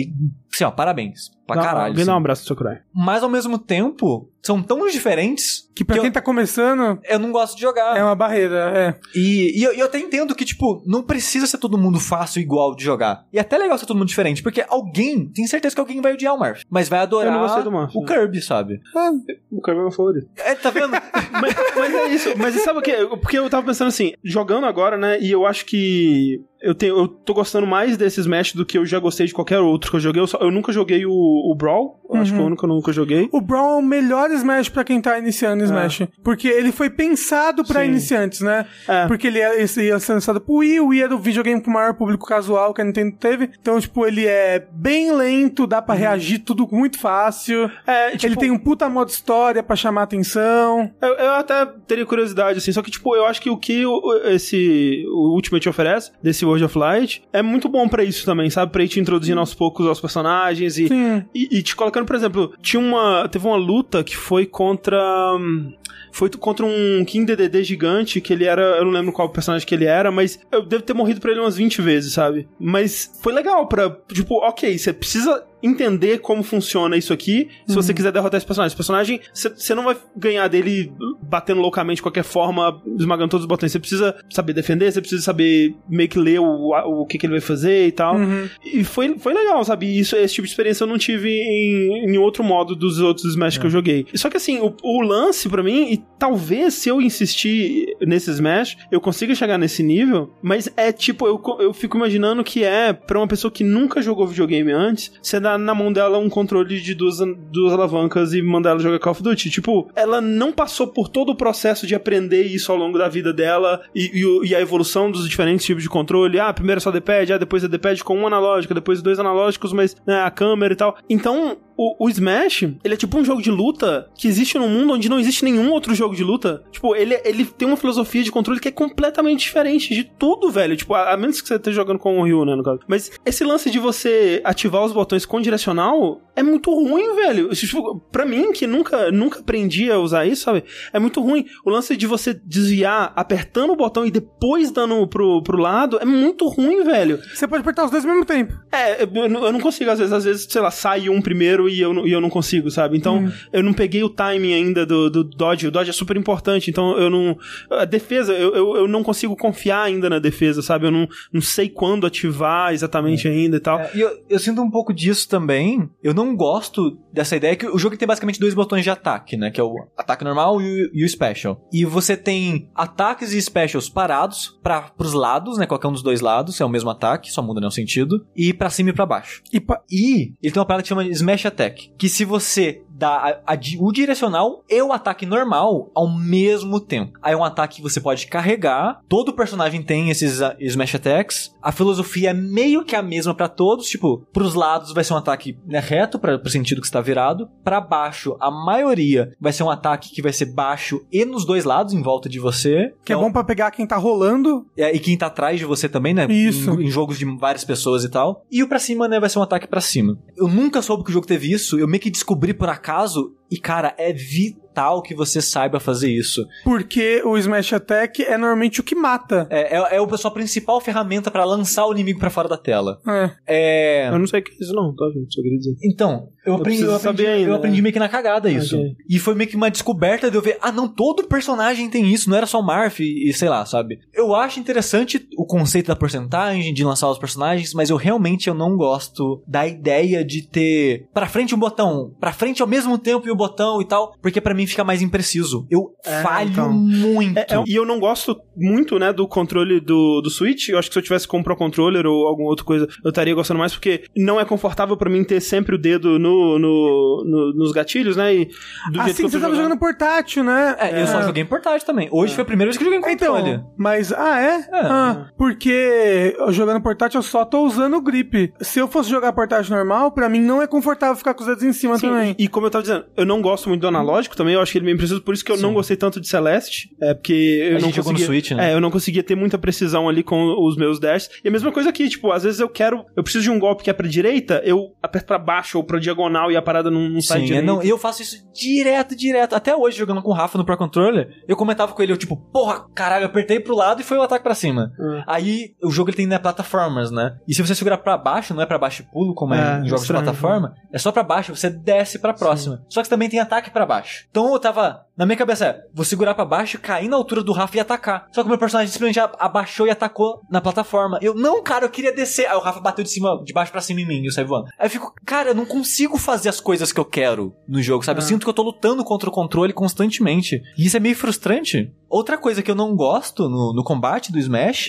é porque ele tenta ser um jogo de plataforma ao mesmo tempo que ele é um jogo de luta. E o conceito em si de um jogo de plataforma de luta não me parece ruim. Mas a combinação que ele faz aqui, eu não gosto do pulo, eu não gosto muito da velocidade. Eu sei que varia de personagem pra personagem, né? jogo tipo, pra jogo também. é, tipo, você falou o outro dia que ah, o Cloud é muito bom pra iniciante, mas eu não liberei ele até hoje, né? Então quando a gente foi jogar Versus no seu Switch, você liberou todo mundo, eu falei, ah, vou pegar o Cloud aqui pra experimentar. E eu tive, tive uma estranheza, porque eu tô acostumado a jogar com o Marth, que é basicamente o meu main, e ele é mega ágil. E o Cloud parece que é a metade da velocidade dele. E já fica meio estranho de novo, então é aquela parada, você tem que encontrar o seu personagem, porque, tipo, mesmo o Marth, que eu gosto da velocidade de movimento dele, eu não gosto do pulo. Porque me parece meio frouxo, meio solto. É porque tem gente que tem pulo normal, tem gente que tem pulo heavy, tem gente que tem Então. pulo float. E isso diferencia na hora, por exemplo, pessoa com pulo float é mais fácil de escapar de combo aéreo, entendeu? Pessoa de pulo heavy é mais fácil de você controlar, mas é mais fácil de você não conseguir escapar do combo, porque você é previsível nas suas trajetórias. Então, tipo, tem esse balanceamento dos personagens. Então, tipo, eu gosto da velocidade do Murphy e gosto dos combos dele. Não que seja fazer um combo, né? Dos ataques básicos dele. Uhum. Mas, tipo, jogar de modo geral fica negativo. E e eu não encontrei até agora, dos, sei lá, 30, 40 personagens que eu liberei, um que eu acho que é 100% lisinho. Eu, eu acho que ele acaba sendo um, um mau jogo de combate, de, de luta, por causa dos inputs. Eu acho que a estratégia lógica por, por trás dele eu acho legal, mas eu não gosto da maneira que os inputs funcionam nele. E eu não acho ele um bom jogo de plataforma, porque eu não acho nenhum personagem redondo no ato de andar e pular e existir naquele mundo. Mas assim, eu acho, que nem eu fa- falei, eu, Eu, não acho que é questão de Isso tá- costume, é isso sabe? eu acho que é isso também. Porque eu também, às vezes, eu não consigo fazer as coisas que eu, que eu quero fazer, porque eu tenho a mão muito pesada. É. Então, por exemplo, tem, o, tem os jabs, tem, tem os, os normais né, do jogo, sem ser os smash attacks que você faz com o A, com o botão normal. É, muitas vezes eu vou fazer e eu aperto com tudo, assim, pá! E aí eu dou um smash attack. Por isso que eu botei no meu analógico, ao invés de ser um smash attack, ele é um, ele é um ataque normal. É. Agora você vai ver o pessoal que vai jogar profissional, eles fazem de Então, esse tudo, é o uma lance. loucura. Porque- E até o Bruno, o Bruno, o Bruno, ele nunca erra o que ele quer fazer, ele Não. sempre consegue fazer o que ele quer fazer. Só que, e, assim, o- o- e eu sempre me ferro muito por causa disso.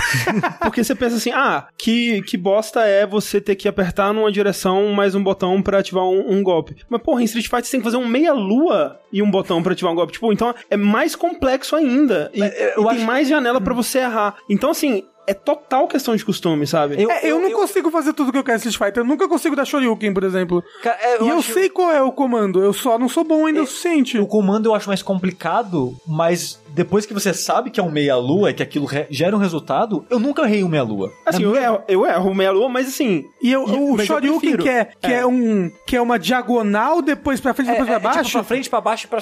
É, coisa. É, é, é pra frente, pra baixo e diagonal, o, o oficial, né? Mas é, é bizarro. Então, eu erro sempre, Eu erro sabe? também. Mas assim, Mas eu tenho amigos que jogam Street Fighter profissional, que eles, obviamente, eles não erram nunca. Mas, mas você entende? Tipo, teoricamente, um não é melhor do que o outro. Sim. Uma filosofia não é melhor do que a outra. Tanto é que tem uma cena profissional imensa que consegue fazer com precisão tudo que quer. É como eu disse, é como se esse jogo tivesse vindo de um outro mundo que não existe em outros jogos de luta e, ele tem uma outra filosofia. É o Dark Souls do jogo de luta. Uau! Solar confirmado pra Smash. É, e aí, eu, eu tô passando por coisas que eu não. eh, Sabe, eu não gosto do feeling, que nem você falou, dos, dos ataques normais, sabe? Eu dou, tipo, ah, dou três porradinhas. Eu, não- eu não sei o que eu faço depois. Eu tento combar alguma coisa, nunca sai nada, eu tomo porrada. Por isso que eu gosto do Kirby, porque quase todo ataque dele é você concentra e dá uma porrada em alguma coisa, sabe? Então, assim, o que que eu faço com o Kirby? Eu vou e caio na cabeça de todo mundo. É isso que eu faço. O Kirby é um personagem de combo. É, não, ele tem umas porradinhas, só que eu não sei ainda, sabe? É, mexer com ele. Só que o, o motivo que, que me faz gostar do Kirby, além, sabe, ele tem um martelo que você pode carregar e, porra, eu vou dar uma martela na cabeça dos bichos e vai voar longe. Que é muito legal. Melhor do que ficar dando uma espadinha. espadinha. Mas assim, e- isso porque eu não sei o Smash Attack ainda que lança, então, enfim. Olha só. Você pode usar no analógico. No Exato. analógico direito tem É. a Smash Attack. De fábrica, né? O padrão do jogo, o analógico direito é esse Smash Attack, eu falei que é a combinação. Então, tipo, se você colocar para frente, por qualquer lateral no analógico direito, você vai começar a carregar o ataque. Quando Ah, você tá. soltar o analógico, ele vai dar o ataque. E pra cima e pra baixo é a mesma coisa. E quando descobri isso, eu fiquei muito feliz. Porque eu não, eu não, É, novo, então. eu não, não gosto muito dessa E, e ideia. é foda, sabe? Tinha que ter um modo que aproveita mais o botão, mas eu sei que seria injusto com quem tá. Enfim, mas o lance é. Tem um vídeo o que você motivo- pode ver que, que o Mario te ensina a jogar logo no começo do jogo. É ver se Ah, deixa é. parado. né? É. Ah, bom, vou ver isso aí. Talvez seja uma boa. Porque eu realmente tava esperando que ele fosse me dar esse tutorial. E ele tem vários tutoriais, né? Que Ah. ele vai te mostrando algumas coisinhas. Mas enfim, o motivo de eu gostar do Kirby, pelo menos por enquanto, é porque como ele tem essa coisa do direcional, os direcionais do Kirby fazem mais sentido pra mim. Tipo, ah, o direcional pra baixo ele vai cair. Ah, o direcional pra cima ele vai dar uma espadada Então, pra cima. o Cloud é assim. Por Porque isso que o- o Cloud é um excelente personagem pra Marth, iniciante. Por, o Marth, por exemplo, ah, pra baixo especial, ele dá aquele. Tipo, Parry. aquele do parry, né? Que você tem que. Não sei, sabe? O, o Mario mesmo, ele tem algum que é aquela pistola de água que eu não sei usar. É o B pra baixo. É, porra o Mario eu acho ruim, o Dr. Mario eu acho bom. É, o Dr. Mario é bem legal. É, e, e- é interessante isso, porque eu acho que nenhum outro, em nenhum outro jogo de luta eu senti o que eu senti com Smash, de tipo de eu gosto desse personagem por causa desse ataque. Não tem, tipo, ah, eu gosto do Ryu porque tem Hadouken. Pô, Hadouken, porra, é foda. Ah, não, cara, eu adoro aquele personagem. Eu adoro a Chun-Li porque tem um Spinning Bird Kick. Nossa, porra, aquele ataque é foda. Eu nunca senti isso. Tipo, eu gosto do pacote, do feeling do personagem de modo geral. Tipo, sei lá, eu gosto do Akuma porque eu sinto que ele é flexível. E tem o Hadouken no alto, sei lá, coisas assim. No Smash, que nem eu tava falando pro Rafa, eu gosto do cachorro do Duck Hunt por causa de um ataque dele. Eu gosto do Dr. Mario por causa de um ataque dele. É, então, o Kirby, pra mim, se tirasse a parada que ele cai que nem uma bigorna, eu já não gosto mais.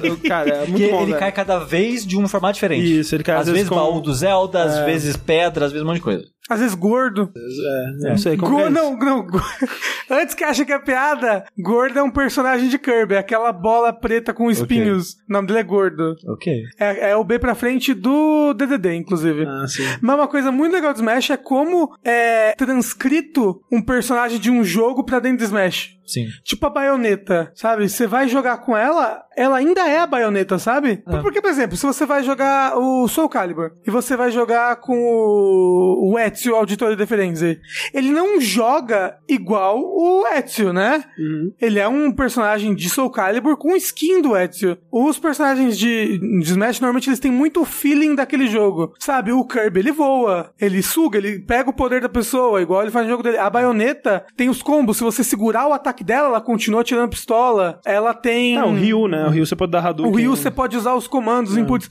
E acho que é por isso que as pessoas ficam tão animadas com, por exemplo, caramba, meu personagem vai estar no Smash. Tipo, como é que vai ser o Joker agora no Smash? Vai que ter- vai- vai ter- vai mecânicas ter um ele vai ter? Ele vai aparecer um menu em alguma coisa, realmente? Ele vai summonar uma persona? Co- co- como que isso vai funcionar dentro do jogo? E isso é bem, bem bacana, porque os personagens são muito diversos. É. De novo, e esse detalhismo do Smash é uma parada surreal. É, tipo, é surreal. Acho que não tem nenhum outro jogo que faz isso.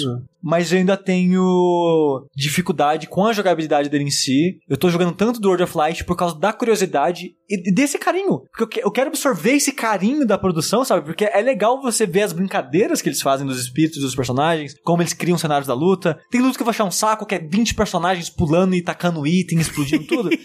Muitas vezes eu passo raiva pra caralho nesse modo. Mas de modo geral, eu acho divertido brincar, sabe? Acompanhar essa brincadeira. Então, é um. Agora que eu joguei bastante de Smash, antes desse, o único que eu tinha jogado era o de 64, e só um pouquinho em versus. E eu acho que se não tivesse o World of Light, eu provavelmente não teria jogado É, tudo então. isso. Eu acho que esse Smash tem. Que é o erro maior do Smash 4. Que ele não tem modo aventura. E o modo clássico é uma bosta. O modo clássico é muito ruim no, no Smash 4. É, eu não tinha um- uma coisa que me fazia voltar pro Smash 4. Nesse eu tenho. É, e tipo, mesmo que ele tivesse uma campanha com cutscene e história e personagem fixo, eu prefiro isso. Uhum. Porque esse modo história, entre aspas, ele é meio que um exemplo do que é Smash. É um exemplo do atenção ao carinho, ao detalhe, ao como eles levam tudo isso a sério. E o modo história, ele representa isso muito bem. Uhum. E é divertido o suficiente o combate pra você querer continuar vendo essas brincadeiras. E no mapa tem uma coisinha que me lembra um pouco o mapa do Donkey Kong 3, Uhum. Country 3, que Sim. tem, tipo, pequenos puzzlezinhos, pequenas coisinhas que você tem que resolver num canto, que vai afetar outra coisa no outro É, canto. depois vai, vai, vai até, tipo, cada dungeon vai tendo mais coisa. É. Vai ficando mais difícil Eu esses só, eu, puzzlezinhos, eu é só tenho um legal. problema com o mapa desse jogo porque Ele é feio. E de- demora pra andar. eu, eu, eu go- eu gosto da arte, andar um pouco lento. É um fi- tacaram um fio de Photoshop ali, não sei porquê. Mas o problema pra mim é que, tipo, você tá andando no mapa, você tá numa cidade. É uma cidade. Você enfrentou todos os inimigos da cidade, sobrou um que era um filho da puta forte pra caralho. Vou voltar depois, com um espírito mais forte e tal. Onde que aquele cara tava mesmo? Não lembro. Às vezes esqueci que deixei gente pra É trás. que o mapa é muito grande. Quando você aperta o botão pra dar, tipo, zoom out no mapa, ele mostra aí onde tem loja, onde tem dungeon, essas coisas, mas não mostra onde deixou o inimigo pra trás. Eu acho que ele devia botar um pontinho colorido Sim. em cada um dos espíritos, sabe? Sim, eu acho que sim. E o Rafa falou, tipo, eu achava que dungeon eu não marcava. Eu falei, ah, mas quando você termina dun- dungeon, marca estrela. Eu, ah, é porque eu não terminei nenhuma dungeon. Porque sempre tem um cara opcional que é mega difícil em dungeon. Mas Peraí, é dungeon. é, eu, eu encontrei uma dungeon e eu escolhi um, um grupo de, de caras e mandei pra dungeon. É isso? Ah, não. Isso é tipo uma mina. Ah, ok. Esse aí não vale a pena fazer essa porra, não. Ah, eu mando sempre. Eu Ah, mandei não meus vale caras pra lá. Eu gosto do ginásio que eu devo ter todos os meus level, level 99 agora. É. Porque eu deixei os meus caras que eu queria treinar lá e passei o switch pra você jogar. Estão lá subindo de level até hoje. Tipo o Gacha mesmo, sabe? Ele já deve estar no 99 já. Sim, sim. Ah, não, é rapidinho pra subir um personagem. Se, tipo, se você quiser subir um personagem, você enche a barriga dele de comida lá. E tem personagem que evolui. Tipo, Sim. o Snake, quando você evolui, quando você upa até 99, ele vira um outro Snake. É. Aí tem um Mega Man que não lembro se é do ZX, Ah, aquele Battle vira... Arena. É algum Mega Man, a evolução dele vira o zero do ZX. Ah, não, é, é o Mega Man do ZX. Ele. É. Só que você começa o ZX com o modelo Isso. X. Lembra? Você começa com o modelo X, aí tem um momento que você funde os dois. Aí você faz o modelo ZX. E aí é aquilo, você começa. O espírito começa com o modelo X, depois você funde e ele vira o ZX. Aí tem uma menina que eu acho que é meio garotas mágicas, que ela parece é estudante, quando evoluir era meio que uma deusa, uma parada assim, eu não sei quem que é. Não! É daquele jogo que o André jogou no Wii U. É Ah, o. Fê. Fê, É o, Fire- o, o Persona de, de Idol. É o né? Persona de Fire Emblem. É Ah, o. É, é que então. chama? Tokyo Mirror Sessions. Isso. É, então, ela colegial normal, e aí quando você evolui, ela vira, a, ela vira o formato de idol dela. Agora, eu tenho. Eu aprecio o Smash. Eu entendo porque as pessoas gostam tanto, tem tanto carinho pro Smash, principalmente que é um jogo da Nintendo, que a maior parte dos personagens são personagens da Nintendo. E a Nintendo é uma empresa que é quase a Disney, assim. Eu acho que. Acho que a Disney e a Nintendo são as empresas que o público é mais apaixonado Mas assim, sabe de o que, todas. Sushi? A Disney não teria tanto carinho por propriedades de não, não, outros. sim, mas eu tô dizendo de carinho dos fãs. Sim, Quem sim. gosta da Disney ama Disney de modo geral, Sim, sabe? sim, Os personagens, a empresa, o, o tipo de experiência que ela cria com as obras dela. E a Nintendo é a mesma coisa. Quem é fã da Nintendo é muito fã da Nintendo, cara. São Não conheço fã- ninguém.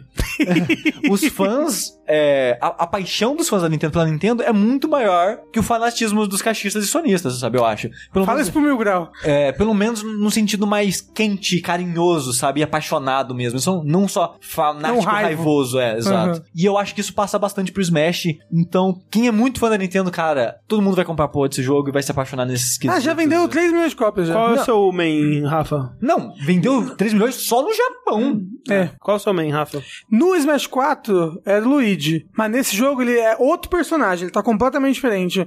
Vários personagens mudaram muito de um jogo pro outro, inclusive. É, agora eu tô um pouco assim indeciso, eu acho que vai ser Palutena no final das contas. Eu tô jogando muito bem dela. Af. Absurdo que achei que o Rafa tava me levando a sério e não jogou com o main dele. Com a Palutena? Não é verdade, é porque eu gosto, eu tô, eu tô testando personagens. Ah, eu joguei com o Sushizinho hoje? Eu ganhei metade. É verdade. Mas Sushi eu- tá o, jogando o, Ra- o muito. Rafa tava brincando? Tava brincando, mas eu ganhei Não, metade. eu joguei sério várias vezes. e Você tava jogando muito bem. O Sushi, ele é muito bom no joguinho, gente. É, ele, ele tava me prevendo muito bem as coisas que eu ia fazer e reagindo, sabe? Isso é assustador. Joguei só e terminei. Mas assim, o meu Marf, eu fiquei feliz que eu ganhei. Mas assim, o, Ra- o Rafa pegou um qualquer lá. Mas o meu Marf ganhou. mas você jogou bem, jogou bem demais. Agora, André, tem que jogar bem também. Vamos Eu- fazer eu um que eu não- campeonato. Eu não jogo bem, eu só vou de Kirby e caio na cabeça das pessoas. Se você souber defender, você já acabou comigo. Mas ó, queria dizer que a experiência que eu tive jogando com o Rafa hoje provavelmente foi a me- melhor experiência como um jogo, assim, com Smash. Porque mesmo no modo história, mesmo com as brincadeiras e tal, é sempre com item, muitas vezes é com vários personagens. e- Cenário muito louco. É, aí eu não acho tão divertido. Tipo, eu e o Rafa, a gente tá jogando aquele modo que é tipo, É o For Glory. É, Fox Only, Não, Destination. mas é tipo tipo, isso, é, tem uns cenários que são os cenários legais, assim, de campeonato.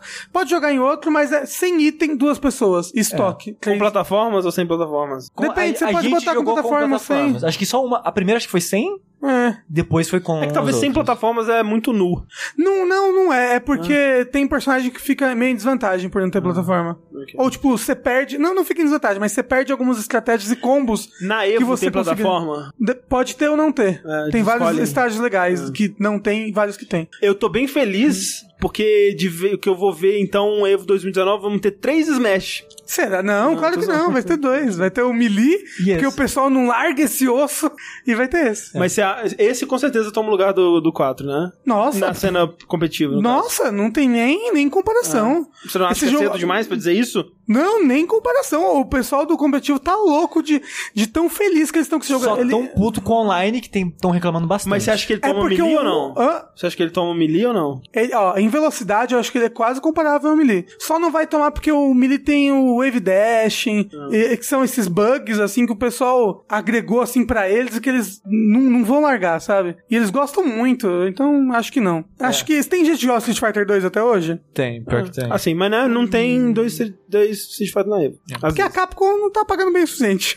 Assim, a Nintendo não tá pagando nada. É, a Nintendo verdade. quase nem queria o negócio lá. É, não, vai ter Smash na, na Evo Japão. Vai? Não vai. Não, não vai. A Nintendo não, não permitiu. Essa Nintendo é muito louca.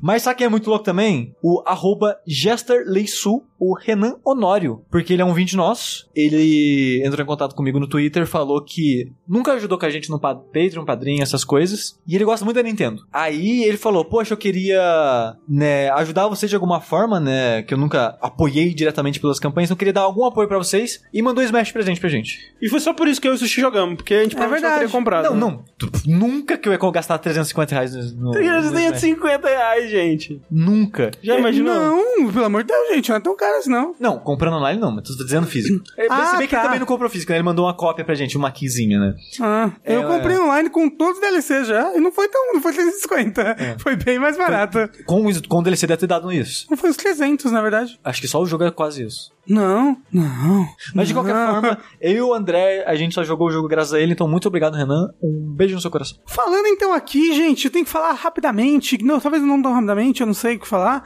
de Gris, O, o novo jogo bonito do momento. o novo jogo bonito para um caralho do momento. Nossa senhora, ele lançou agora, né, pra PC e pra Switch? Sim. Ó que loucura. Porque a Devolver tá nesse combo aí de lançar PC, Switch e quem sabe um dia outra plataforma. Ele é da Nomada Studio, acho que é um estúdio que é no- um estúdio norueguês, né? E bem, o que que esse jogo é, gente? Primeira vez que você vê o trailer desse jogo, você fala, caralho, que jogo bonito, meu Deus. É sabe? bem bonito. Parece Journey um pouco, porque né, no- acho que no trailer mostra ela andando pela areia. E ela tem tipo um mantinho. E ela tem um vestido, né, que ondula e tudo mais. Caramba, Journey. E é uma parada que é bonita e artística. Ah, bonita, né, artística, tá- lindo. É, então, quando eu tava jogando, quando eu comecei a jogar, era isso que eu tava na cabeça. Journey, tipo, história, nem vou prestar atenção porque eu não vou entender, né? E, e provavelmente o jogo vai ser sobre andar pra frente e ver o visual das coisas. Se enganou, é puzzle, otário. Então, me enganei, porque na verdade ele tem bastante elemento de plataforma. E ele é gostoso como um plataforma. Tipo, ele não é. Por exemplo, aquele jogo do menino que tá na ilha. Rhyme. Isso, Rhyme. Rhyme é um jogo que ele é, ele é lento, né? Ele é truncado. Ele é muito bonito, mas ele é ruim de se jogar. Fato. O Gris, apesar da personagem andar lentamente, o pulo dela é gostoso. As habilidades, olha só, você desbloqueia habilidades com o decorrer do jogo. Que inclusive tem várias interações diferentes com locais diferentes do jogo.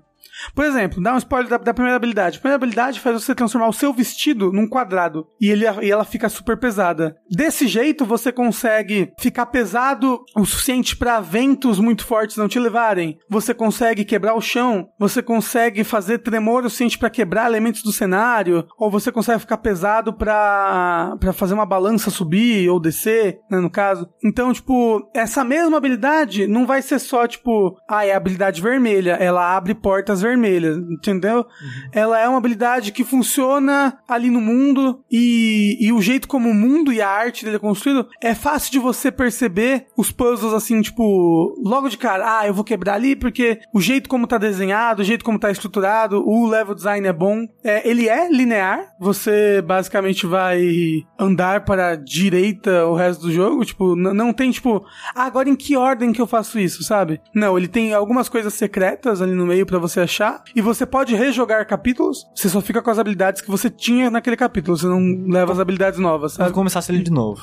É, pra você pegar essas coisas secretas, mas elas não são necessárias pra, pra, pro final normal do jogo. Tem ela, elas te mostram uma cutscenezinha extra que é bonita, é tocante. Você gostou da história? E que ajuda você a entender a história caso você não tenha entendido até agora. Agora, o que, que é a história? Porque, como eu falei, começou, era só uma loucura visual muito louca, porque começa com essa menina, ela tá ajoelhada na mão de uma estátua gigante, de uma mulher, e ela tá meio que chorando, aí ela levanta e ela tenta cantar, mas ela não consegue, a voz dela, tipo, falha. E aí a estátua toda começa a se desmoronar e ela cai nesse deserto cinza. Gris, inclusive é cinza, e o jogo tem isso de, conforme você vai andando, cada área do jogo é uma cor, e você vai desbloqueando as cores. Então você vai andando nesse deserto cinza até que você desbloqueia o vermelho. Então a próxima área é a área vermelha. E aí tudo que representa O vermelho, o tá- vermelho é a habilidade do quadrado também ou não? Não. Na área vermelha você encontra a habilidade do quadrado. Entendi. Mas o que o vermelho faz é ele traz ao mundo a cor vermelha. Então o mundo ele era só cinza e né, tons de cinza, 50. E aí é o vermelho traz esse- esses tons ao mundo e traz tipo os elementos do vermelho. Então agora o mundo tem terra. Ele não é só areia, então ele tem terra, ele tem tempestades de terra. Depois você encontra spoilers. E eu, depois eu paro com os spoilers. Não, eu não vou parar não, não é tanto spoilers. Se você não quiser saber as, as cores, pula. É 5 minutinhos aí, ou menos, 15 segundos.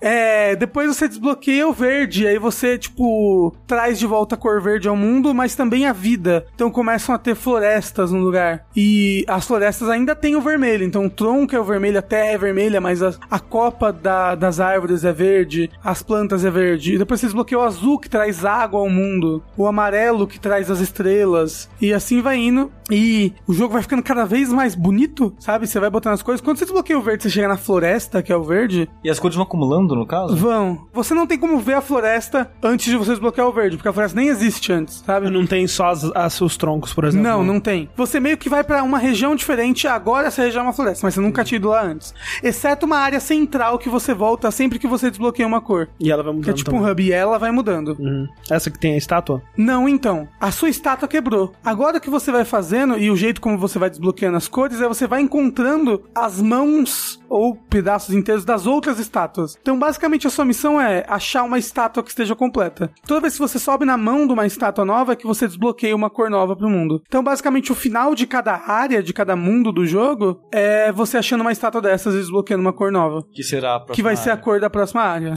E esse jogo que eu joguei é curtinho, né? Umas 4 horas, eu acho. Umas três horas. Acho que umas três horas. Quatro horas se você for lardinho, que nem eu. Que gosta de ficar andando, explorando bastante. Mas você gostou do jogo? Ele é muito lindo. Tipo, não tem como. Gente, é, é sem palavras. Ele é um, poema em movimento, assim. Só que assim, é bizarro, que eu lembro quando foi anunciado ele e a internet, porra, né? Sim, não tem muita coisa hoje em dia que a internet anuncia e fala, porra, a menos que seja de, né, de alguma coisa que as pessoas já conhecem. Só que eu lembro que vendo o trailer eu achei bonito, mas hoje em dia isso não diz muita coisa pra mim mais, sabe? Eu preciso que o trailer me mostre alguma coisa além disso.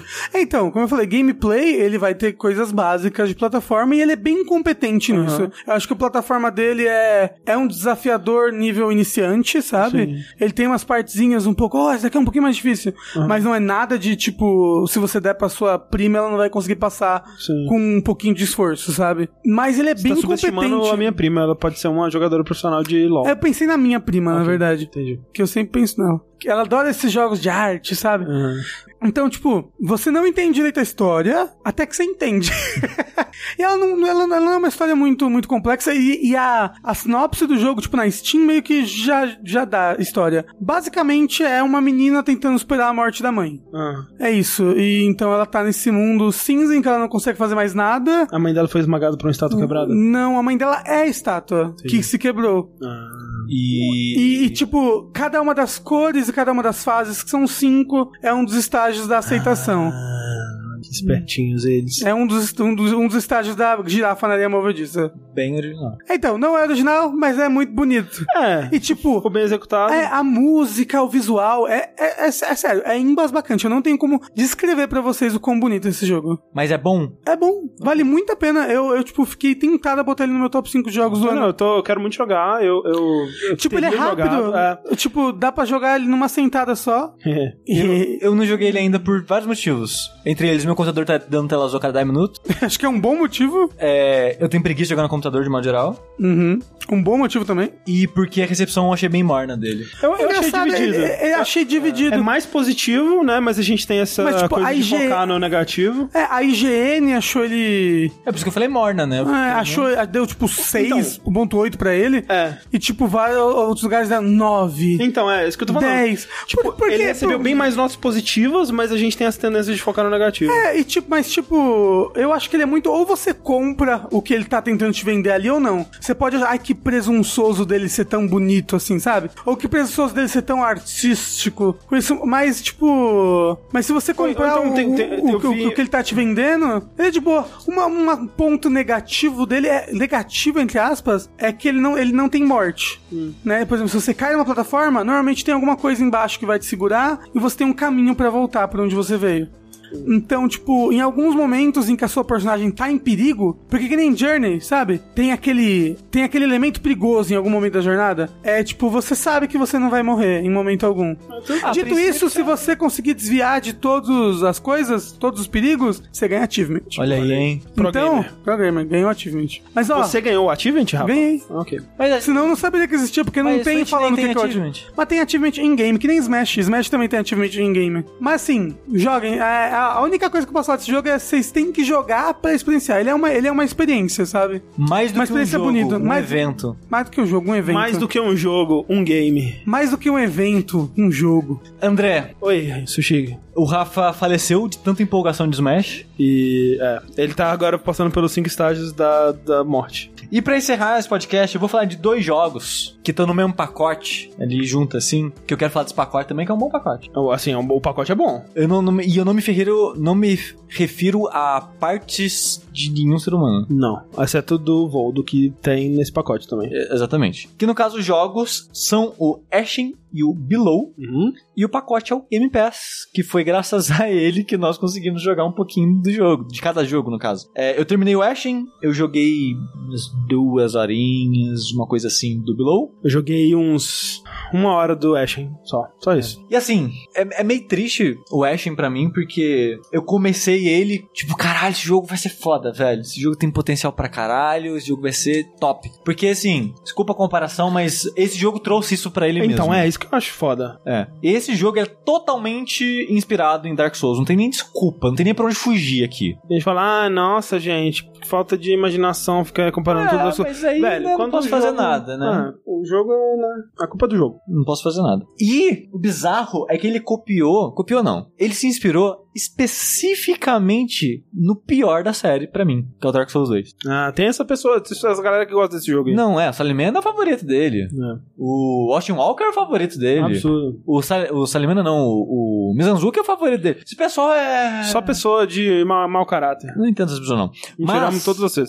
Um pouquinho, um pouquinho. Se você não gostasse do jogo, eu gostava mais, mentira. Mas o negócio é, esse jogo, você não precisa jogar muito pra descobrir que era um, foi feito por pessoas que, assim como eu, têm como jogos favoritos Dark Souls e Journey. Hum. Que são dois dos meus jogos favoritos da vida aí. Essa, a série de Souls de modo geral e Journey, né, pra mim. E eles tentaram misturar essas duas coisas num jogo só. E é meio que aparente isso no começo, mesmo antes de você descobrir algumas mecânicas que são bem puxadas de- dessa combinação, que o começo do jogo tem aquela história de, ah, o mundo começou, sei lá o que, o bicho da luz, a a luz tava lá, É um passarinho da luz. é, não tem sol. Esse passarinho aqui que ilumina o mundo e tal, uma parada bem mágica, assim. E o passarinho morreu. Puta que pariu, é escuridão, trevas, não existe mais sol. É como uma caverna no, sei lá, fundo do mar. Aí você tá procurando o passarinho pra fritar. Tipo isso. Aí foi muitas eras na escuridão, aí surgiu os seres da escuridão e matou todo mundo, e assim de cidade, sei lá, o que o cara é quatro. Aí o jogo começa num ponto meio fênix, assim, que passarinho reviveu. Tá porra, tá nascendo de novo esse caralho. Aí tá com sol no mundo e o pessoal tá, opa, sol no mundo. O tipo de história dele é bem semelhante dos tipos de história que jogos que se inspiram em Souls faz. Que é sempre tipo, ah, universo pós-apocalíptico e deu tudo errado, e é sua escolha. E é sempre pessimista, e, deu- e vai. Não importa o que você faça, o final vai ser uma bosta e vai dar tudo ruim de novo, e não sei o que lá o que. O destino do mundo é as trevas. É. Esse jogo, ele bem cedo sai disso. E eu achei legal. Porque uma das primeiras coisas que você faz nele, assim que o mundo tá com luz e tal, e você tá explorando um pouquinho, o que seria a Firelink Shrine desse jogo é meio que uma vilazinha que ela não existe. E você vai encontrando pessoas no mundo, trazendo pra essa vila, e ela vai crescendo. E Eles vão construindo, cada vez que você vai progredindo nas quests dessas pessoas, a cidade vai crescendo e vai aparecendo mais NPCs é, aleatórios, né? Que tem esses principais, que tem nome, tem quest e tal. E tem uns que estão lá, é uns- são uns cara. E o clima todo é de muito otimismo. É tipo, caralho, a luz voltou, velho, e você vai conseguir, você vai conseguir lutar contra a escuridão, e a gente vai crescer de novo, e você vai progredindo, a cidade cresce, o otimismo cresce. E essa vibe, pra esse tipo de jogo, foi meio que foi um ar fresco Uhum, legal. Sim. E no começo dele, na primeira uma hora, duas horas assim, eu tava achando muito legal, porque ele é mais lento que Dark Souls, por isso que eu comparei com Dark Souls 2. Porque Dark Souls 2 ele é o mais lento da série, né? os personagens são mais pesados, os ataques são mais demorados e tal. O motivo disso no 2 é porque o foco no PVP, tanto que eu acho, e foi o único PVP que eu realmente joguei bastante foi do Dark Souls 2, e ele foi balanceado por isso, por isso o, o PVE, né, contra os inimigos é meio estranho, enquanto o PVP é, tipo, no ponto, assim. Só que esse jogo eu não sei exatamente por que ele escolheu ser tão lento assim. Os seus ataques são bem pesados, bem demorados, a maioria dos inimigos também são bem demorados. O que, de modo geral, tem um costume ali no começo, mas depois você acostuma ser ok, esse é o ritmo do jogo, você vai. Só que me incomoda em vários pontos, porque. Vários pontos, assim, alguns pontos específicos. Tem alguns inimigos que ele meio que esquece que o jogo é lento, e que o personagem é lento, e que ele tá se inspirando em Dark Souls e coloca um inimigo de Bloodborne. Hum. Você tá lá, tipo, ah, e bate devagarzinho, e pô, você bate no inimigo, aí dá stunlock nele, aí você gasta todo o seu stamina e matou o inimigo, e a maioria das, das vezes é isso que acontece. É basicamente você atacar mais rápido o inimigo e você vence a luta. É... Só que tem inimigos que eles são muito rápidos, muito. E tipo, quando ele começa a bater, ele não para nunca mais. É tipo Bloodborne mesmo. Ele vai Hum. dar tipo sete ataques seguidos e vai te matar num combo que você vai ficar preso num combo dele. E eu fico, cara, não- esse bicho não combina com esse jogo, o que que você tá fazendo, sabe? Então tem, tem algumas horas assim que essa lentidão dele me incomoda, porque parece que ele não entende isso direito, essa característica dele. Mas esse inimigo, ele é tipo um chefe ou um inimigo de uma área que você tava acessando antes, ou é tipo um inimigo normal? É um inimigo que aparece em dungeons, mas aparece várias vezes. Ah, E tem hora que aparece tipo cinco de uma vez. É o inferno na Terra. caraca. É... E eu não entendi por que, que eles colocam tanto e por que, que ele é tão rápido nesse jogo que não combina. É, inimigos tão rápidos assim. Pelo menos eu não achei, pra mim, isso acho uma falha de design deles. Mas no começo do jogo, antes de eu descobrir esse inimigo, que ele aparece, que, se não me engano, a primeira vez na, na segunda dungeon, o jogo tem acho que três, eu tava achando ok, ele é lento, ele tem trilha, só que aquela trilha meio incidente, sabe? Que é só um sonzinho pra dar um clima, pra dar uma vibe ali e tal. Então, tipo, juntando esse otimismo, juntando com essa lentidão dele e essa música ambiente sempre meio relaxante e tal, eu tava achando uma experiência interessante. Tipo, ok, ele tá se inspirando em Dark Souls, mas ele tá indo pra uma vibe diferente, pra um fio diferente na ambientação, no mundo, porque ele tá otimista. E ele tá meio quentinho, sabe? Tipo, ele meio contemplativo, uma coisa assim. Eu tava achando legal isso no começo. Pra quem não jogou o jogo, ele é ele é 3D, né? Tipo, Sim. perspectiva de Dark Souls mesmo. Como o Sushi disse, ele é bem um pra um de Dark Souls. Tipo, ele sempre tem alguma coisa que é equivalente, né? a- É, ele só não tem parry. E equipamento é mais simplificado É, também. não, né? é, é o le- ele não tem level, mas ele tem a experiência que você morre e derruba no chão. Você tem vários equipamentos que você acha, cada um balanceado de uma maneira diferente. Você tem um, um co-op, né? Que é meio que obrigatório. Você tem um copo que é meio que obrigatório, daqui a pouco eu falo mais dele. É, e o estilo visual, como Sushi disse, lembra um pouco Journey, um pouco tipo é, é aquele gráfico mais low poly, onde as texturas são meio que chapadas, né? As texturas simples.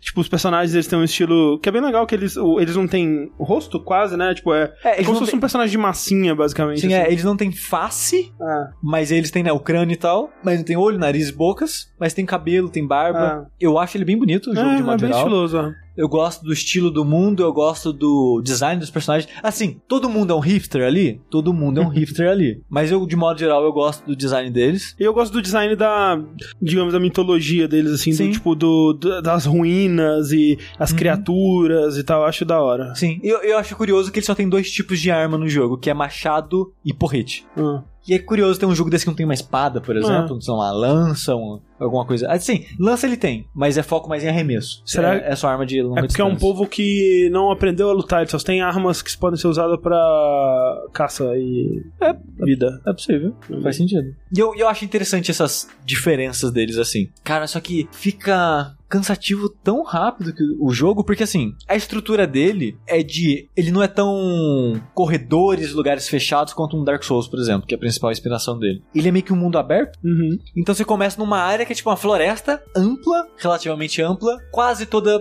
plana, assim. Você tem um mapinha, inclusive. É, pode você tem ver. mapa, tem bússola em cima, Ah. tem ícones de onde você tem que ir, essas coisas. Ele é bem mais tradicional nesse sentido. Então essa área, eu já acho que ele perde comparando. É que é difícil, porque como ele tá, ele tá tão inspirado nisso que é difícil não comparar, que o level design dele fica meio desinteressante pra mim. Porque tipo, ah, é uma floresta aberta, ok, não tem muitos símbolos e ícones e pontos de interesse Aham. e, e tal. Não tem muitos marcos assim. Tipo, tá na floresta, tem um lugar que você vai, ah, tá uma ruínazinha, ah, tem uma ponte e tal, mas eu tava constantemente perdido, sempre olhando no mapa pra me achar, e o mapa tava lá pra isso, porque sem o mapa você tava fudido. Uhum. Não é um jogo que funciona sem um mapa, sem um guia. E a mesma coisa pras quests, porque uma coisa bizarra dele que todo mundo da sua cidade, os principais pelo menos, né, que você resgata e tal, tem um, meio que uma questline. Assim como Dark Souls, muitos NPCs têm a quest. Inclusive, isso que eu queria perguntar, tipo, a o, o lance da cidade, a escala dela fica tipo uma. Em questão de número de pessoas, tipo uma de, de Firelink Shrine ou, ou maior? Tipo um Firelink Shrine mesmo, Ah. tipo um Nexus ou a do Firelink Shrine do 3, é, né? o Nexus, talvez tipo umas, umas, sei lá, umas 10, 15 pessoas no máximo. Menos. Menos. de, de- com que vai te dar quest menos. Tem, acho que, três NPCs da quest principal, seis, talvez, de quest secundária. E todos os personagens são personagens, tem nome? Tem nomes e falas, histórias, e cada um deles vai falar um pouco daquele mundo, Sim, e sim. você vai entender mais deles, esse tipo de coisa. É, só que a progressão se dá pelo seguinte: você vai salvar esse NPC, os primeiros, né? A história meio que te guia pra eles. Esse NPC vai pra cidade e ele tem, né, um. No menu do jogo tem uma abazinha lá de quests. E fala: olha, só essa pessoa aqui, ela quer falar com você. Aí marca lá no mapa: Psh, ela quer falar com você.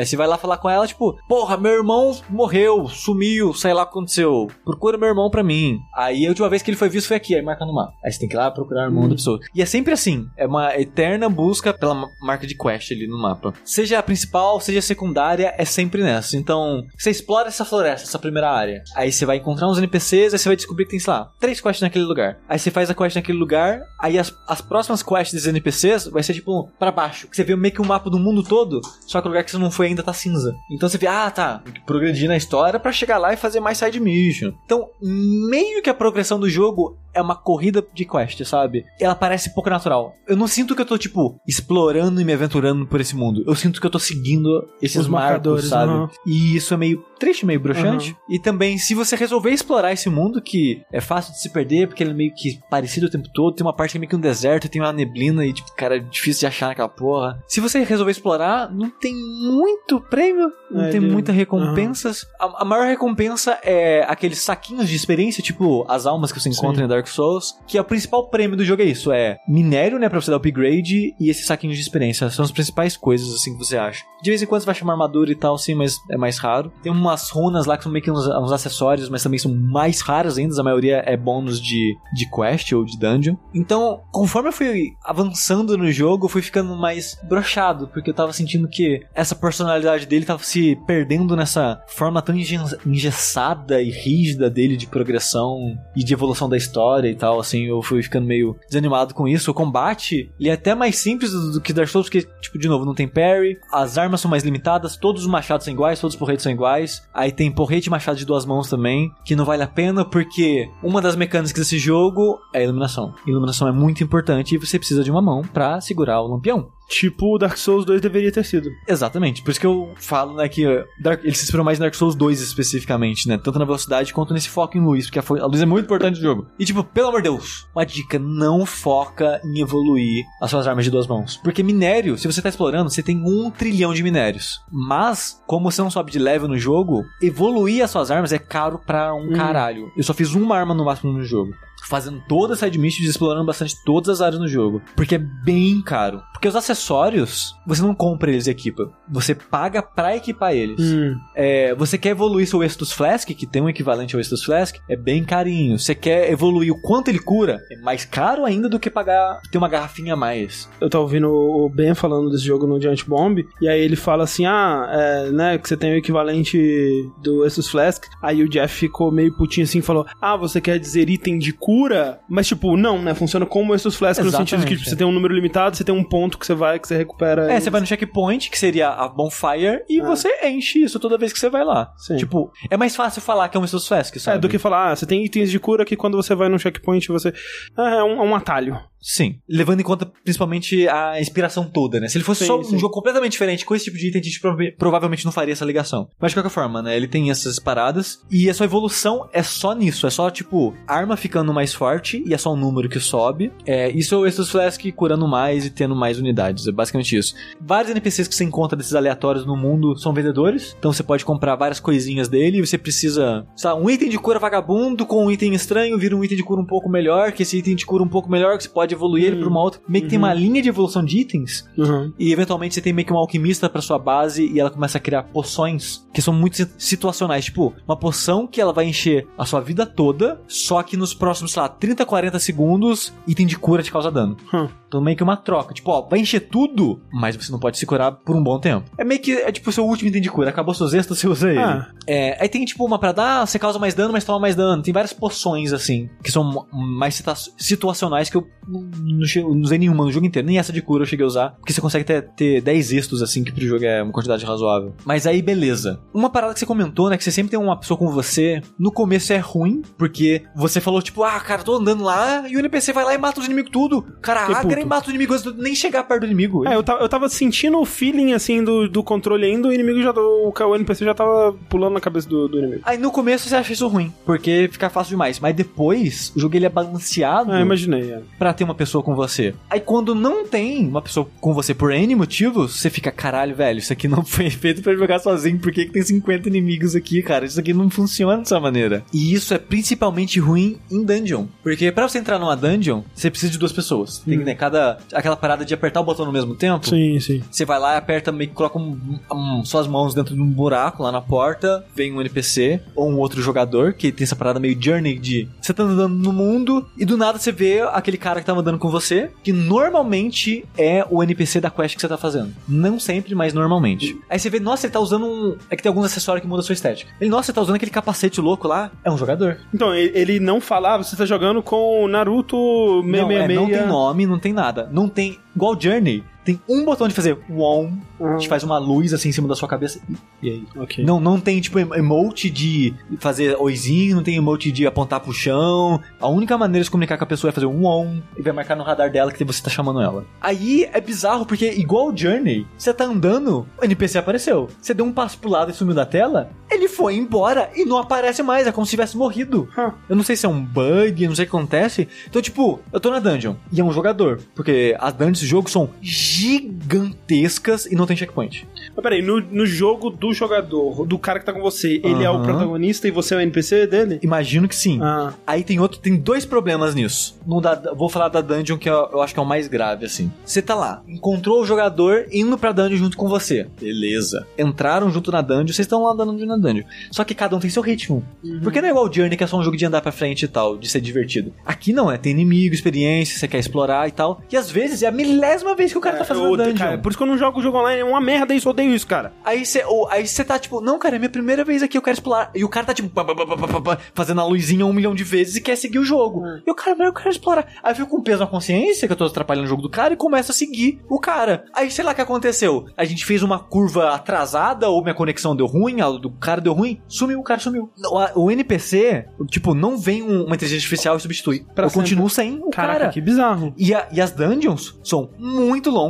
As dungeons não tem luz, então você tem que estar com a lanterna, você tá sem o escudo. Hum. É muito inimigo e é longa pra caralho. E inimigo pra caralho, gente, o que, que vocês têm na cabeça, cara? Não, assim, eu não, eu não consegui compreender. Por que, que eles fizeram dungeon não tem checkpoint, né, nada. só antes do chefe? Hum. É tipo uma na porta do lado de fora Uhum. e uma antes do chefe. Só isso. Mas é muito longa, cara. Quando você fala longa, quanto tempo pra terminar uma dungeon? Pensa assim, ó. Sabe a Norlondo? Ah. Pensa que é do ponto que você chegou até o Small. O tempo todo. Caralho. É tipo uma hora, assim. Tipo, a primeira vez que você tá Uhum. fazendo é bem longa. A segunda vez, você sabe, ah, aqui é opcional, aqui é opcional, aqui é opcional. Mas é inimigo pra caralho. Não- Você não consegue correr por eles. Você tem que ir parando aos poucos pra ir matando, sabe? Porque é, é- muito bicho. E você não é rápido o suficiente pra escapar deles. Se você descansa, você.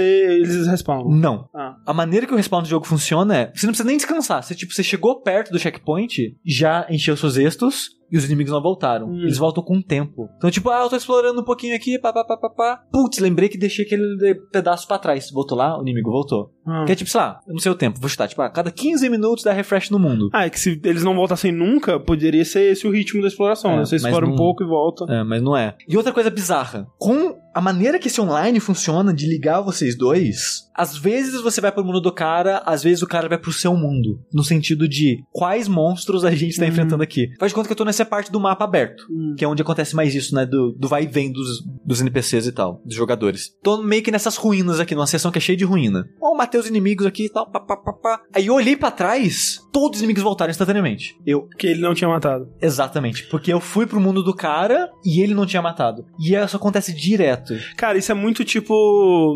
Eles, alguém teve essa ideia. Imagina se tivesse um Dark Souls que fosse tipo Journey. Porra, foda. Foda. Dois E aí- jogos que separados são incríveis. Exato, e aí você começa a desenvolver, e aí tem todos esses probleminhas que você tem que solucionar, que, tipo, no Journey funciona porque eles não precisavam de pensar nessas coisas. Não, é, o Journey, ele foi feito eliminando. Você vê em entrevista da época, tipo, ah, a gente tinha uma parada de fazer pepé, ah, a gente tinha uma parada de encostar, ah, a gente tinha uma parada de fazer isso. Mas a gente tirou tudo isso porque, eventualmente, alguém ia abusar isso pra sacanear outra pessoa. Então Hum. a gente resolveu tirar. Então o Journey quase não tem interação nenhuma. E por isso ele funciona. Hum, E nesse jogo tem muita coisa pra vocês fazerem e meio que não funciona por causa disso. sim. Porque, tipo, ah, afastou, desconectou. Ah, desconectou. Ah, todos os bichos voltaram. Porque você tava no mundo dele, você matou os bichos do mundo dele, agora que você tá, voltou pro seu, todos os inimigos voltaram. É, eu fico pensando, tipo, ah, por que que quando você, o cara, você tá nadando com o cara e dropa, não entra um outro jogador? Ah, provavelmente porque aconteceria isso, talvez você entrar no mundo dele ou ele entrar no mundo seu, e aí as dungeons estão em estados muito diferentes, ou alguma coisa assim. Mas, tipo, por que que não volta um NPC? Eu não sei. Eu não sei também. E às vezes, eu não sei o que acontece, talvez o NPC caiu no buraco, eu não vi, Ah, troca o NPC some. Eu, pô, fudeu. e aí não volta também. Não volta também. Que cara. bizarro. Quando, quando o NPC morre, Ah, então, ele- ele não então volta. essa é a decisão, que é tipo, cara, perdeu seu companheiro, velho, precisa sentir a emoção. E é tipo, no começo eles incomodam porque fica fácil demais. Mas aí, cara, você precisa de outra pessoa. aham. Aí o NPC, a inteligência artificial, é muito burra, porque ela vê um bicho, ela, cara, ela adora atacar um bicho. ela não consegue Não, é, evitar. isso é verdade. Aí na segunda dungeon, tem uma parte que é tipo um corredor, reto assim, sem, sem paredes, né? Tipo uma, tipo uma ponte, uma passarela. E saindo dela, tem outras quatro passarelas que dão pra tipo uma plataforma que tem inimigos e um item. Que é tipo um desafio. Olha, vem aqui, mata os inimigos, tem um item pra você. E eu quero só ir embora. E o NP, porque eu já matei os bichos, já peguei os itens. Eu só quero me livrar dessa dungeon, jogo. Mas o NPC não consegue, cara. Ele vê o bicho ali do lado, ele corre, feito um louco pro bicho. E eu fico, ah, caralho, eu vou embora daqui. Aí ele morre e eu fico sem ele. Aí depois dessa ponte é um lugar que tem, tipo, tudo escuro de novo, né? É uma parte que eu morri algumas vezes nela, que é tipo uma pontezinha fechada, num lugar apertado. Você olha, não tem nada. Você anda um pouquinho nela, sai dois desses bichos que eu falei que são mega rápidos na sua frente, dois atrás de você. É uma bosta esse lugar. Aí, E, tipo, e da sua experiência, é mais comum você fazer uma dungeon com NPC ou com o jogador? eu acho melhor que o jogador. Não, mas tipo, mais comum. A segunda dungeon, a maior parte das vezes eu fiz com o jogador. Hum, Porque sempre aparecia. Eu não desativei. Você pode desativar isso. sim. Se você quiser. Pode fazer aquela parada do Dark Souls de um código, tipo a senha, 66666. Aí só quem tiver esse código Ah. vai encontrar você. Você pode combinar com seu amigo e tal. Só que é meio ruim, porque, tipo, toda vez que você teletransporta pra cidade, você tem que fazer isso o tempo todo, porque você tem que entregar quest,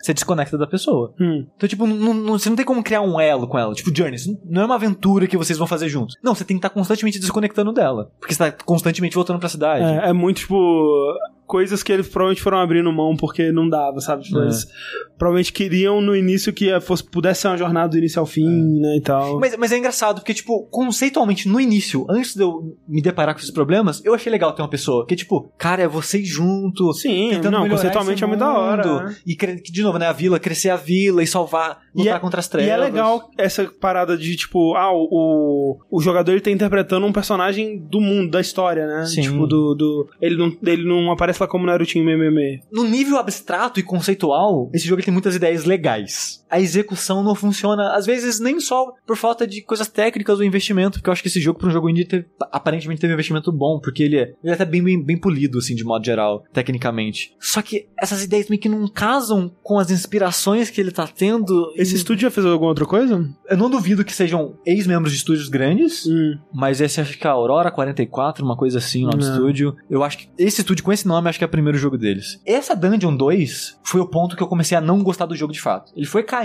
assim pra mim, aí eu cheguei nessa dungeon e falei, caralho, velho, vai se fuder esse jogo. Por causa do tamanho dela. E eu, fiquei, eu comecei a ficar muito incomodado com o jogo, aí a minha paciência foi embora, eu comecei a ficar meio que saco cheio do jogo, e os pequenos problemas começaram a, a me incomodar mais. Aí tem a terceira dungeon, que é puta, é a maior ainda que a segunda. Gente, o que vocês estão fazendo com a vida de vocês, É um cara? estúdio de da Nova Zelândia, olha aí.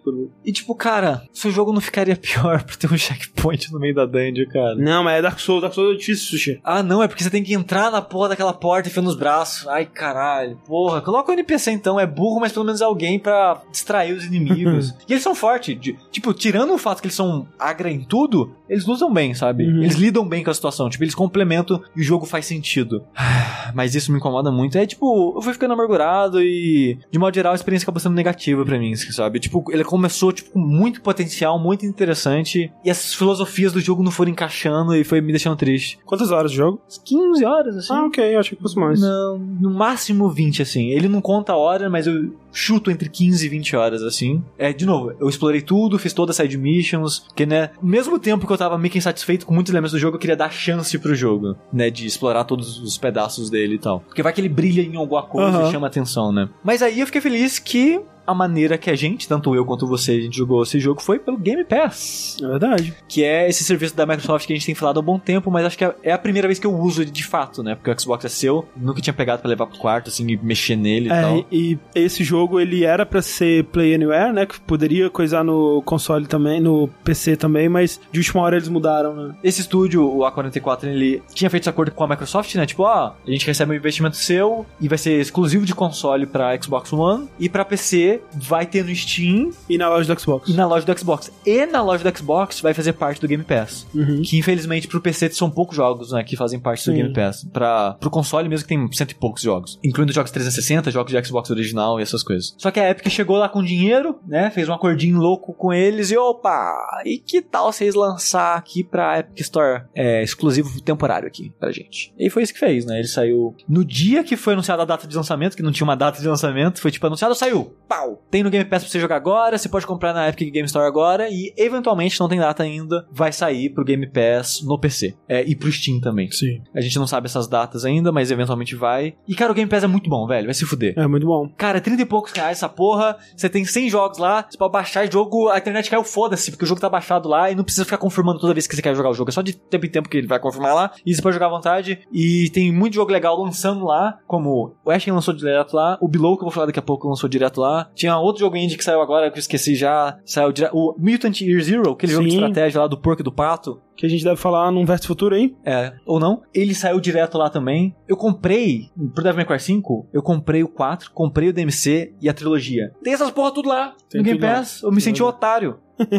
Mentira, a trilogia não tem, mas o 4 e o DMC tem lá no sim, Game sim, tem. É, dá pra você, cara, dá pra você jogar Não, tem todos os Halos, todos, é, Todos todos, os Gears, jogos da Microsoft. os últimos. Forzas. É, Cara, tem muito, muito jogo. Tipo, eu nunca joguei Banjo-Kazooie, tem todos lá. tem. É, o que, é a oportunidade de jogar. É, não, agora, sua chance. Então é muito legal. Sua chance de falar mal de mais um jogo clássico querido de 64, Sushi. Isso é verdade. Eu não vou lembrar de cabeça agora quais são os jogos de, game, de Xbox original, mas tem alguns de Xbox original. A gente podia tem fazer... Braid, eu rejoguei Braid, Olha aí. eu tava com saudade de Braid, essa porra não saiu pro PS4, tem preguiça de jogar no PC, que nem eu já falei hoje. Então eu aproveitei e rejoguei o Braid no Bom Xbox. jogo. É um ótimo jogo, continua. É engraçado que hoje em dia ele não é mais tão bonito. É, mas é, mas é porque na época, porra, ele É. era, né? Hoje ele tem cara de um indie. Qualquer. né, Ele tem cara de um indie. É. É, um indie. Olha só quem diria. Sim. Mas, né, ele continua um bom jogo, ótima trilha. De modo geral, ele é ainda bonito e tal, bem divertido. Sei lá, tinha um jogo lá que é um tal de Sinner, que eu tinha pedido o código na época, o estúdio me, me ignorou. Eu aproveitei pra jogar agora, não, não gostei muito. Mas assim, cara, o serviço é muito bom. Queria muito, cara, Sony, pelo amor de Deus, faz uma parada dessa. Porque, Todo mundo, velho. porque eu já tenho Nintendo. 500 jogos no PS, na PSN, tenho cento e poucos platinas, e eu não quero. Eu já tô tão preso nesse ecossistema que eu, tenho É. que- eu fico um pouco de dó de, sol, de abandonar ele. Mas do jeito que tá no próxima geração, a vontade de ter um próximo Xbox, sabe? Por causa do Game Pass e por causa da maneira que o Phil Spencer tá guiando, né, a, a Microsoft é, atualmente tá parecendo mais interessante, mais amigável. Mas sabe uma coisa que é uma bosta, André? Hum, A interface do Xbox One é, vai trazer os mil graus tudo aí, Sushi. é muito ruim. É muito ruim. O pessoal fala, ah, mas é intuitivo. Não é intuitivo. É confuso pra cá. Teve. André, tem essa parada hoje em dia dia de. O HDMI é uma parada mágica, né? Uhum. Então no PS4, eu consigo, pelo controle da minha TV, controlar o PS4. Eu consigo mexer na home dele, eu consigo entrar na Netflix e mexer na Netflix só pelo controle da TV. Eu, eu, tipo, eu ligo a TV, vou na parada lá do, do, do HDMI, tipo, eu clico, quero esse HDMI. Ele liga o PS4 sozinho, no controle da TV, eu guio o que eu quero assistir, assisto e consigo desligar só contra a TV, Uhum. sabe? Prático, bonito, maravilhoso. Não é uma coisa exclusiva do PS4, é uma tecnologia que existe há um bom tempo. E assim, eu imagino, eu imagino que isso exista no Xbox. Eu, pe- eu passei, sem sacar, uns 30 minutos procurando, eu não achei lugar nenhum como ativar isso no Xbox. É impressionante, cara, eu não sei o que, como não sei, É, eu não faço ideia. eu não sei. Tipo, Mas, mas é, tipo, o, o que eu tava olhando lá, tipo, a, a tela de, da home atual dele, 80% do espaço não tem a ver com a principal coisa que você quer fazer quando você liga um console, que é abrir um aplicativo, abrir um jogo, né? Tipo, tem o último jogo que você jogou em grande destaque, o jogo provavelmente tá suspenso ou alguma coisa assim, aí embaixo dele tem um botão pra você ir pra sua lista de jogos e talvez algum outro mais recente que você jogou também, e é isso. O resto tudo é propaganda, seja da loja deles ou de algum jogo ou do Banco do Brasil, como teve pra você. É muito louco, né? Que, tipo, eu reclamei né, no Twitter, nossa, interface bosta e tal. Aí o André mandou pra mim no Telegram, tipo, ah, faz tempo que eu não, não mexo, eu não lembro. A interface é essa ainda. E a foto que o André mandou, que provavelmente pegou no Google qualquer, É. tinha propaganda do Ben Jerry's. Sim. E eu tenho certeza, não tô maluco, eu vi a propaganda do Banco do Brasil um dia, cara. E tipo, cara, eu assinei a live, eu assinei Game Pass e aparece Não. a porra da propaganda do Banco do Brasil, pelo de Teoricamente, Deus. você pagou pela porra do console, né? Isso que é meu, mas, né? É, Teoricamente, sim, sim. né? É a pessoa que tá jogando, né? Exato. console, né? Mas, cara, muito babaca, velho. É. Assim, não entra na minha cabeça isso. Então, tipo, o espaço de duas propagandas. São duas propagandas, uma sempre do console e outra que pode ser do console ou não, são maiores que o espaço dos seus jogos. É. Você tem que caçar uma- uma- um lugar pra ver seus jogos. É, é muito Tipo, eu, eu concordo com o pessoal que fala da, da loja, né? Porque É que ela é do- mais rápida. né? É, no, no PlayStation você tem que ir, ativar a loja, você espera ela carregar, abrir e tal É. e tal. A experiência da loja, tipo. Mas, velho, a loja é secundário, sabe? Eu- qualquer outra coisa que você fizer é secundário, velho. O- a, a experiência principal é me dê um acesso ao que eu tenho instalado, aos meus jogos. Eu quero. É isso, aos meus É, os meus aplicativos. saves, as minhas coisas, É. né? E, cara, aqui é muito confuso. A única coisa que eu gosto na interface é que tem uma aba do Game Pass. Você consegue lá uma aba Game Pass, lista de todos os jogos aqui. Pô, Sim, sim. shop. É, na PSN você tem que ir na loja, ir lá, jogos do PlayStation Plus e tal. Tipo, é, é a experiência disso do, do PlayStation Nossa, é bem a pior. parada de ver troféu também eu acho pior no Xbox One, do jeito que É, eu tá nem sei, eu nem agora. saberia. Nossa, é, é bem bizarro. Mas de qualquer forma, foda-se. Aí, saiu pouco tempo depois, Below, André. Bilal. Que você não jogou. Não, Eu joguei. joguei porra. É, você jogou alguma coisa da Capibara? Ah, joguei aquele Critter Crunch. Joguei. Sword and Sorcery. Sword and so Porra, Sword and Sorcery, bons tempos, hein? Joguei. Time Copy, sei lá o que, Esse eu não joguei, não. Squad. Mas você sabe qual que eu tô falando, né? Que é um jogo de plataforma de tiro de viagem no tempo. Ah, tá, não, é. Joguei essa porra. Como é que chama? É. Esqueci o nome, eu sei qual É alguma coisa Time Squad, eu acho. Não é, não, é alguma outra coisa. É, que tem o Shuhei Yoshida como Tem personagem. Shuhei Yoshida, isso é verdade. Esse jogo é um bom jogo. Bom jogo. Eu achei ok. A ideia dele é muito legal. Mas, de qualquer forma, esse estúdio é um estúdio que eu... Acho que o único jogo deles que eu joguei foi Sword and Sorcery, que eu não terminei, que eu não gostei na época. Absurdo. Era bonito pra aquela arte mini- minimalista e tal. Que o André até fez na época, fez, se fez naquela arte. Absurdo. Era legal, era bonito pra época, a trilha, porra, né? Todo mundo. Não, ele era muito bonito, tipo, os cenários e tal. Aí não joguei o Critter Crunch, não gostei muito desse de plataforma de tiro, blá blá blá. Aí veio o Below. Só que, cara, o Below tava hypado há 20 anos a pôr esse jogo foi anunciado na puta que pariu. Eu não tava porque é roguelike. É, é, mas assim, eu tinha esquecido que ele era roguelike. Que eu só- a única coisa que eu lembrava que as pessoas na época que ele foi anunciado, sei lá, em 2013, Foi, 14... foi no lançamento do console, do Xbox. Opa. As pessoas comparavam ele com Dark Souls. E na época não tinha muitos ainda, clones. Hum. Porque o, o primeiro grande clone de Dark Souls foi o Lords of the Fallen, Uhum. que foi já no PS4. Então levou um tempinho, né? O PS3 teve né, o Demon Souls, Dark Souls, Dark Souls 2. Levou um tempo até começarem a sair os Sim. jogos que se inspiravam e puxavam bastante disso. Então, na época eu tava, porra, olha aí, ó. Dark Souls O 2D. Dark Souls 2D, com carinha de Zelda, porra, show, vai ser legal isso aí. E, tipo, no final não tem nada a ver com Dark Souls, mas. Tem a ver que é difícil, é escuro. Ah, Tem escudo. Mas aí, esse jogo chegou e eu falei, beleza. Todo mundo que jogou ele em portas fechadas, em eventos, packs, o que seja, falava bem. Pô, jogo muito legal, vai ser foda. Só que ele foi. O estúdio foi meio que empurrando com a barriga, né? Foi tipo, é, ah, né? Tipo, acho que, se não me engano, falaram em entrevista que tava com problema no desenvolvimento, eles não sabiam muito bem como finalizar o jogo, umas coisas assim. Eu até fiquei surpreso quando do nada saiu o Below. E eu tenho teoria sobre isso. Tipo, dele ter saído do nada, assim. Que eles falaram, foda-se, manda assim mesmo. Mais ou menos isso e também pro Winter of Arcade. Cara, talvez, se você goste muito da vibe do Sword and Sorcery e você releve o choque de design que esse jogo tem, talvez você goste bastante dele. Foi tipo o Ricardo Nautilus, ele gostou bastante. Ele reconhece que o jogo ele tem meio que um disparate ali entre o design mecânico e o design de, de ambiente, de história, de ambientação e tal. Tem um choque. Os dois não, eles estão brigando entre si. Hum. E isso me faz não gostar nada do jogo. O Ricardo ele conseguiu gostar apesar disso. Uhum. Porque acho que a ambientação superou todo o resto. Aí falando da ambientação, que é uma, uma parada que esse jogo ele tenta martelar bastante, o que o roguelike não faz sentido pra mim, coloquei lá, New Game. Aí tá tipo uma paisagem do mar, visto de cima, assim, top-down, mar. Porra, o mar, né? Aí tá uma musiquinha lá. Uma parada meio efeitos é, de sintetizador que lembra muito a trilha sonora do filme It, It Follows. Follows. Lembra muito It Follows. John Carpenter. Aí você tá lá, o sintetizador, você, porra, ambientação meio apreensiva, né? Meio opressiva, assim, que você vê tá um mar, mas você, você sente que tá o ambiente nublado, né? Tá meio escuro, assim, opa, né? Aí vai o mar. Aí caralho, será que o jogo congelou? Apertei a home do console? Não, o console tá funcionando. A água tá mexendo. Acho que o jogo tá indo, vou esperar um pouco. Aí começou a aparecer umas nuvens. Tipo, só um minuto depois. Aí vai as nuvens passando assim pela câmera. Você, porra, nuvem, né? Aí vai. Aí eu vi no mar, uma paradinha, tipo um- uns, uns negocinho branco, tipo um. Não sabia na, na hora que era, mas tipo, eu vi uma coisa branca no mar. Falei, cara, será que eu tô controlando aquilo? Mexi na lógica, não, não tô controlando. Porra, o que tá acontecendo? E vou esperando. E vou esperando. Aí parou as nuvens. Aí o negocinho branco foi ficando maior. Parece que foi dando um zoom assim no mar. Aí eu comecei a notar, caralho, é um barco. E aquele negocinho branco em volta é a água em volta do barco. Ah. Que o barco tá passando, tá, tá movendo Sim. a água pras laterais. Eu, porra, será que eu controlo agora? Não, não controlo agora. Eu, porra, o que tá acontecendo? Sem sacanagem, é tipo uns 5 minutos essa porra. É Half-Life que chama. E não acontece nada, velho. É arte. Você não tá preparado pra arte. E tipo, ah não, a gente quer construir você chegando nessa ilha, porra, vai ser pá. Tipo, ambientação, clima. Cara, você podia cortar no meio essa porra. É muito, é muito demorado. Eu entendo o que eles estão tentando fazer, entendo. Mas, cara, não precisava de tanto, velho. É muito. E é muito engraçado que eu vi outras pessoas no Twitter comentando a mesma coisa. Tipo, cara, eu achei que o jogo tinha bugado, achei que o jogo tinha quebrado, porque demora muito. Tipo, não acontece nada na tela, não tem nada na tela.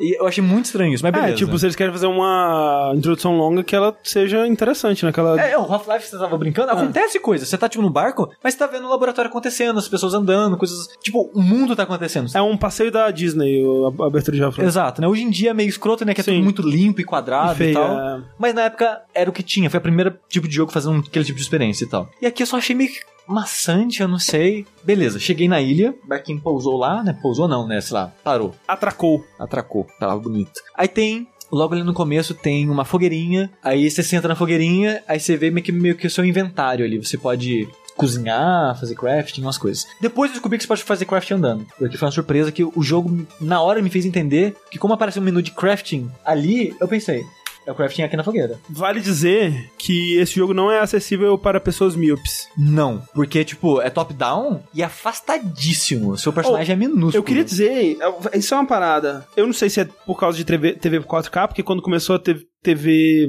HD também rolou isso, né? Que eles diminuíram os textos dos jogos e tal, porque na TV HD tinha mais resolução.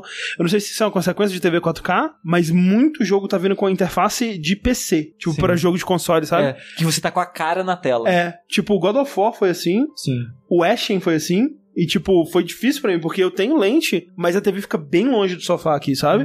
Eu tava É, com é. muita dificuldade. Eu, a minha TV não fica muito longe de onde eu tô sentado e tive dificuldade de enxergar. Esse jogo eu não conseguiria jogar ele na TV. Tipo, eu vi vídeo dele na tela do meu PC, full screen já tava difícil de enxergar. Não, mas é total isso. Eu vi muita gente falando, tipo, cara, joguei na TV realmente era meio ruim, joguei no PC e consegui jogar ok. Porque é total isso, tipo, os caras testaram, parece que eles testaram um jogo só no PC. Tipo, ah, tô jogando aqui, tá normal. Ah. É isso, né? E chipou o jogo. Ah. E foda-se. Mas beleza. Aí no começo ele tem. a- É tipo, é aquele jogo que ele não te explica absolutamente nada. Você tem que aprender tudo experimentando. E eu até. E eu gosto dessa ideia. Admiro bastante. E apesar de ter achado muito longa a abertura, a ambientação meio que funcionou. Eu tava tipo, pô, é legal, a trilha tá muito boa, a ambientação tá tipo, visualmente o jogo é bonito. Tô, tô intrigado. O que, que tá acontecendo aqui, né? O que, que eu vim fazer nessa ilha? Aí você tá ali, tipo, chega na ilha, tem umas paradinhas brilhando, aí você pega, tipo, sei lá, batata, cenoura, e você chega com a garrafa d'água. Aí você senta na fogueira, você pode misturar três itens e fazer um, um outro. Então você pode cozinhar, tipo, ah, fiz uma sopa. Sim. O crafting dele é. uma coisa meio aberta, né? Tipo, um, eu lembro um pouco um, um Minecraft. Sim, mas só que é bem guiadinho. Tipo, Ah. você tem dois inventários, né? Um só pra comidas e um só pra, tipo, materiais de modo geral. Tipo, é flechas e couro e corda e pedra, carvão ou o que seja. Uhum. Aí tem também uma parte de armas que é separado, mas inventários mesmo de carregar itens é mais esses dois. E quando você faz de conta, ah, eu tenho um graveto, você clica no graveto, tudo que você não pode combinar com ele fica cinza. Hum. Tudo que você pode ficar branco. Então você é fácil você descobrir o que você pode combinar. Você precisa, tem que experimentar e jogar fora. Mas ao mesmo tempo tem aquela paradinha tipo, nossa, um carvão, não achei carvão antes. O que eu faço com isso? Sabe? Tem aquela paradinha de, pô, um item novo. Vamos, quero descobrir o que eu faço com isso. Tipo, que nem quando achei pólvora. Cara, pólvora, o que eu faço com isso? Caralho, faço flecha explosiva, que foda. Hum. Sabe? Então, é interessante isso. Toda vez que você acha um item novo, essa sementinha, tipo, porra, essa curiosidade, Vou, vou sabe? mexer lá, vou combinar ele com alguma Isso, e isso eu acho legal no jogo. Essa parte de experimentação eu acho bem, bem interessante nele. Só que ele tem uma parada meio que de survival que eu acho que não combina muito. Eu acho que a ideia do survival, que no caso você sente sede, fome e frio. Hum. Até onde eu joguei, que era o andar 18, segundo o jogo, ele, ele pulou uns 10 andares lá, não sei porquê. Mas é a segunda área. A primeira é meio que uma caverninha escura, a segunda é meio que uma cripta, um- uma parada assim. E a terceira, se não me engano, é no gelo. Não cheguei a chegar no gelo, desisti antes. É... São três áreas. Não, deve ter bem mais Ah, áreas que isso, né? Mas eu cheguei só até a segunda eu imagino que a terceira vai ser de gelo, pelo que o Heitor falou pra mim. E o frio vai começar a fazer efeito aí. Nas duas primeiras áreas o frio não faz nada. E eu sinto que essas, essa mecânica de survival é pra dar urgência, porque quase todo roguelike tem algo de urgência. Ser um fantasma do Spelunk. Exatamente. A maioria tem isso. Então eu senti que essa parada do survival é tipo, cara, o andar é grande, você não vai ter que ficar indo em todas as áreas matando todos os bichos, não. Você tem que ir urgência, velho. Você não pode ficar dando com calma, não. E ok. Eu não, eu não gosto tanto da maneira que eles fizeram isso, mas beleza, ok. Mas você tem a oportunidade pra tipo, comer dentro da, da dungeon, onde você acha comida. Sim, você tem um inventário, tipo, que nem eu falei, ah, você, às vezes você acha uma cobra. E isso eu acho legal no jogo também. Tipo, de novo, toda essa parte de experimentação e descoberta no jogo eu acho legal. Você tá andando na caverna, você achou uma cobra, eu, tipo, vou dar espadada na cobra. Acaba morreu. Opa, deu carne. Ah, você tá andando numa parte da caverna, tá, tipo, um redemoinho de morcego em volta de você, cara, fica balançando a espada. Você vai matar um monte de morcego. Nem todos vai dropar item, mas alguns vai ter couro, alguns vai ter carne. Então, tipo, você tem que estar sempre atento aos detalhes. O ratinho correu, cara, corre atrás do ratinho, que logo ele vai entrar no buraco e você vai perder a carne. Então, tipo, esses detalhes eu acho legal, tipo, de você experimentar com o mundo e você se dar bem por causa que você brincou com o mundo. Isso eu acho bem legal. Ele tem muito desses segredos de roguelike, tipo, há uma porta que tem um símbolo que é assim. O que, que isso quer dizer? Não sei, não sei abrir essa porta, não sei o que isso faz. E você, sei lá, brinca no cenário e descobre, você, ah, então essa, é assim que eu abro essa porta. Você vê de novo essa porta com esse símbolo, você já sabe o que fazer. Então, tipo, ele tem muito disso de experimentar e brincar e descobrir. Então, tipo, a primeira vez que eu tava jogando, a primeira run do jogo, eu tava achando ele muito legal. Tava intrigado com o mundo, com a exploração e beleza. Como é que é? Ele sofre problema de roguelike de level design desinteressante? Sim, É. sim, total. Porque dentro das cavernas, assim, é tipo uma caverna genérica qualquer. Ele tem muito foco em iluminação também, então é tudo escuro pra caralho. Aí você tem que E- acender uma tocha pra enxergar. Exploração, você fala, tipo, você descobre coisas de história ou é só item? Não achei nada de história até onde eu joguei. Era só item mesmo. Tipo, uns cristalzinhos lá que é tipo. Que você alimenta o seu lampião mágico. Que esse lampião mágico às vezes você usa umas, pra abrir umas portas. Então, tipo, você não sabe. armadilha. Porque tem armadilha. Tem muitas que você não sabe que é armadilha. Você não vê. Aqui- Aquilo é uma coisa. Ah, não, é armadilha. E você só sabe se você tiver com esse lampião. Que o gasto um recurso que é meio que o seu dinheiro também. Hum. Que na primeira área todo inimigo dropa. Mas na segunda eu não achei em lugar nenhum. Hum. Eu não sei como é que é nos próximos andares. Eu até achei isso meio estranho. Tipo, nossa, no segundo andar, eu parei de usar essa lanterna porque, tipo, não queria gastar. Vai que parece uma coisa interessante, eu preciso gastar. Tipo, eu achei uma porta na primeira área que eu precisava, sei lá, de 200, 300. Eu tinha 80. Eu falei, opa, ok. Eu preciso acumular isso. Eu vou começar a economizar nessa lanterna mágica e usar a tocha normal. E aí, eu, tipo, eu tava vendo o Dan, né, do Gentleman falando desse- jogo, e ele tava puto, ele, ele odiou o jogo, é, ele tava puto porque ele morreu uma vez, dropou a lanterna, e ele nunca mais conseguiu chegar até a lanterna. Ele tava sendo burro ou isso é um problema do jogo mesmo? Eu acho que é um problema do jogo, sim. Porque ele tem um sistema de checkpoint, que é uma raridade, assim, né, pra roguelike, de modo geral. Que, tipo, toda fogueira que você vai, e eu acho, eu não sei se é todo andar que tem, ou entre todo andar que tem, mas você encontra com uma certa frequência essas fogueiras. Se você pagar 25 desses recursos, a fogueira fica azul, e a partir de agora, quando você morrer, você respawna nela. Hum. Então a última fogueira azul sua, você renasce nela quando você Sim. morrer. Meio que um checkpoint se você pagar por ele. Beleza. Mas isso só pra próxima morte, né? Se você quiser de novo, pagar de novo. Exatamente. Então faz de conta que eu cheguei no andar 10 e lá eu acendi a fogueira. E morri no 12. O seu próximo personagem é um outro aventureiro chegando na ilha. Então suas coisas vitais, né? Tipo a lanterna, todos os seus itens tá naquele cadáver. Então você tem que fazer meio que um corpse run do outro aventureiro. Uma parada meio o zombie, né? Que saiu Sim. pro Wii U, depois pro PS4 e tal. Tem bastante. Tem exatamente assim, né? Quando morre, morreu aquela pessoa, você tem que achar o cadáver dela ou ela zumbi e pegar os itens. Só que, se você morrer no andar 11 antes de pegar suas coisas no 12, e não teve checkpoint, se fudeu. Hum. Porque você chegou lá sem um pontinho azul pra fazer checkpoint e você morreu antes de pegar suas coisas, tem que descer tudo a pé agora, sem a lanterninha mágica, sabe? Então eu acho meio bosta isso. E isso aconteceu comigo por bug. Porque, assim, de que eu falei, o meu problema com ele é que roguelike pra mim não pode ser muito longo. Eu sei que o Rogue original, é o NetHack e outros jogos famosos da época, tipo, eu até joguei um pouco deles, eu acho interessante as ideias, eu acho eles meio hardcore de difíceis demais. Uhum. Mas eu acho interessante a ideia. E eles são longos, tem gente que joga há anos a mesma partida do mesmo personagem, que meio que infinito esses jogos, né? Só que pra roguelike moderno, eu acho ruim essa ideia de partidas extremamente longas. Tipo, Dead Cells, eu adoro o combate do jogo, mas achei ele longo. Toda vez que eu, que eu chego no último chefe é 40, 50 minutos de jogo. Eu acho longo. É, quando eu morro em Dead Cells, eu nunca mais quero jogar aquele jogo Não, até é, tipo, o próximo. Cheguei no último chefe, levei 50 minutos pra morrer e, tipo, caralho, porra, velho. É, é- é frustrante. Nesse jogo eu joguei, tipo, uma hora. Cheguei no andar. O jogo falou 18, mas eu não sei exatamente o que era, porque ele deu um pulão lá. Não sei exatamente quantos andares. Mas eu já tava, tipo, pro final, eu acho, dessa segunda área. E tava, cara, de boaça, assim, os inimigos sem apresentar perigos. Eu logo de cara já descobri que dá pra usar armadilha contra inimigos, então tava conseguindo lidar de boa. Tipo, você quase não tem item de cura, porque você tem, tipo, curativos. Você toma, você tem o seu coraçãozinho de vida. Você toma dano, tipo o Bloodborne, fica tipo uma sombra da sua vida. Hum. E essa sombra vai esvaziando aos, po- esvaziando aos poucos. Band-aid é pra tampar Hum. essa vida, tipo, escura que tá esvaziando. Tem, acho que o Mega Band-aid que enche a sua vida, mas esse é bem mais raro, eu não achei nenhum, eu só fiz eles. Mas comida enche um pouquinho. Então essa primeira vez que eu tava jogando, eu quase morri, e aos poucos fui enchendo minha vida comendo. Aí eu quase morri, e aos poucos enchi minha vida comendo de novo. Uma segunda vez. Então, de modo geral, eu tava de boa, tava, tipo, não tava, ai caralho, eu vou morrer a qualquer momento, que jogo perigoso. Não, não tinha muito disso, porque. Talvez por costume de jogar muito roguelike, de descobrir que ele já tem muito isso de brincar com o mundo dele. Já comecei, tipo, tem uns inimigos que são meio chatos, que ficam se defendendo, que nunca. Nossa, não abre a guarda nunca aqueles bichos. Aí o que, que eu fiz? Sempre que tem ele, tem armadilha. Ah, eu vou atrair ele pra armadilha, ele vai pisar e vai morrer. Com hit, é isso. Eu fazia assim, isso sempre. Então. Armadilha é um hit pra você também? Exatamente. Esse é um dos meus problemas com o jogo. Aff. Porque tem armadilhas na primeira área são mais óbvias, na segunda não são. Que nem eu falei, a sua lanterna mágica, ela faz uma linha vermelha na área do perigo. Tipo, Hum. ó, pisou aqui a armadilha, vai se fuder. Então, tipo, tem umas paradas que é dardo que vai atirar, é mais fácil ver que tem, tipo, meio que uma canaleta e tem uns furos na parede, você, ok, tem cara de armadilha isso aqui. Então, sem a lanterna, você consegue ver. E eu tava andando nessa lugar que é tipo uma cripta, né, ou, ou uma necrópole, alguma coisa assim. Então, tipo, um- tinha uma torre de madeira com crânios nela. Eu, é um enfeite, né? Tem vários enfeites no, mundo desse jogo. Eu fui lá, bati, quebrou e segui minha vida. Tipo, numa outra sala, eu tava andando, passei do lado de um pilar desse, saiu uma lâmina, cortou minha cabeça morri na hora. Eu tava com a vida cheia, morri na hora. Uma partida de mais de uma hora. Que bosta. É muito frustrante. Muito frustrante. Caraca, não faz. Qual. Aí, o jogo, na hora, na hora, todo o mistério, interesse e construção acabou. E, tipo, eu não quero um jogo que é focado em história e ambientação desse jeito, sabe? Porque quebra a ambientação. Quebrou minha imersão pra sempre ali. Que, tipo, ok, cara, que interessante esse mundinho, eu tô explorando e achando os itens e construindo as coisas e minha progressão e tô. Foda-se, não quero mais saber.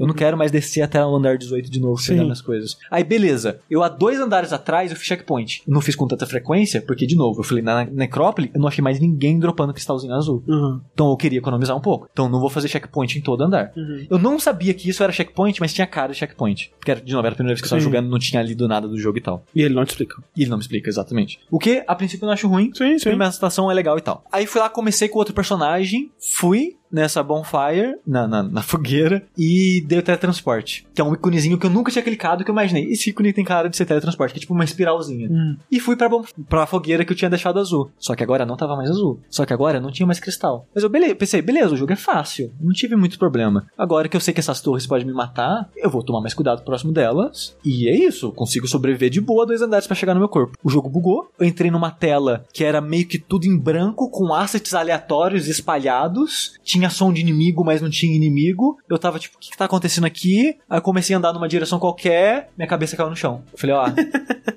Vai se fuder jogo.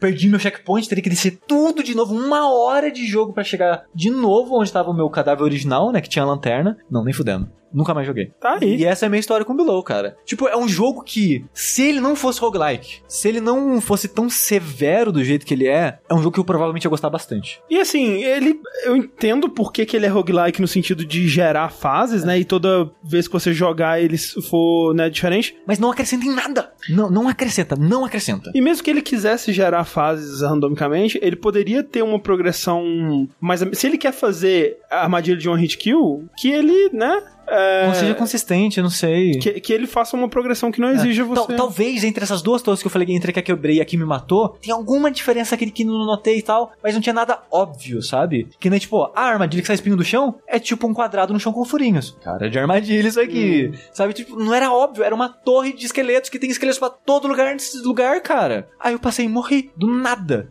E tipo, nossa, terri- tipo, muito frustrante, muito frustrante. É tipo, eu, eu ia dar uma chance e continuar, mas aí o bug, tipo, não, foda-se, agora não volto mesmo, velho. Cara, tem gente que tá amando esse jogo. E assim, parabéns. Mas, cara, definitivamente não é pra mim. Eu acho que ah, os dois tipos de jogo que ele tá fazendo, que é o roguelike e esse todo misterioso e imersivo e tal, não combinam pra mim. Tipo, as partidas absurdamente longas. Tá certo que tem checkpoint, mas não é sempre que você pode ter o checkpoint. E se você morrer duas vezes seguidas, você perdeu a porra do checkpoint. Tem que descer tudo. Imagina que você tá lá na última área do jogo. Ah, assim, tem atalhos. Ele abre atalhos, eventualmente, tipo o, Spelunk. Aham. Mas foi, foi antes disso pra mim, então.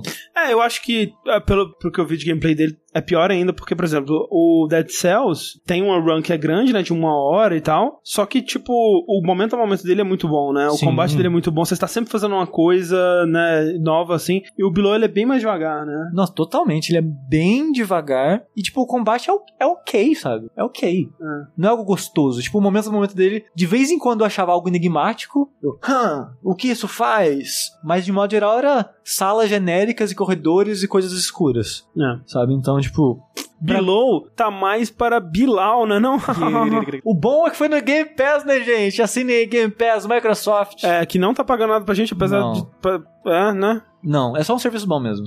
Cocôzinho feliz. Cocôzinho feliz. E olha só, no Xbox, a gente a gente jogou no Xbox One normal, não é X. Tem bastante problema de frame rate, tá? Ah. Tem umas partes que fica tipo, eu que não me incomodo muito com frame rate, eu tava, eita, rapaz. Aconteceu um negócio aí. É, tá, tá tipo, tela inteira. Tipo, até eu sair daquela tela, tava terrível. Tava tipo 10 frames, aquela porra. Sushi, temos lançamentos? Ano acabou, não tem mais jogo não, André. Então acabou o jogo, pra sempre. 2019 vai ser o primeiro ano sem videogames, graças a Deus. Amém. Vou poder jogar todos os jogos que eu deixei pra trás na minha não vida. Acabou, explodiu. Ah, acabou pra sempre? Acabou. Porra, aí agora sim. Você vai poder ver os últimos dois episódios de toda a série que você não pôde ver agora. Quero. Isso é, vai ser- fazer sentido semana que vem.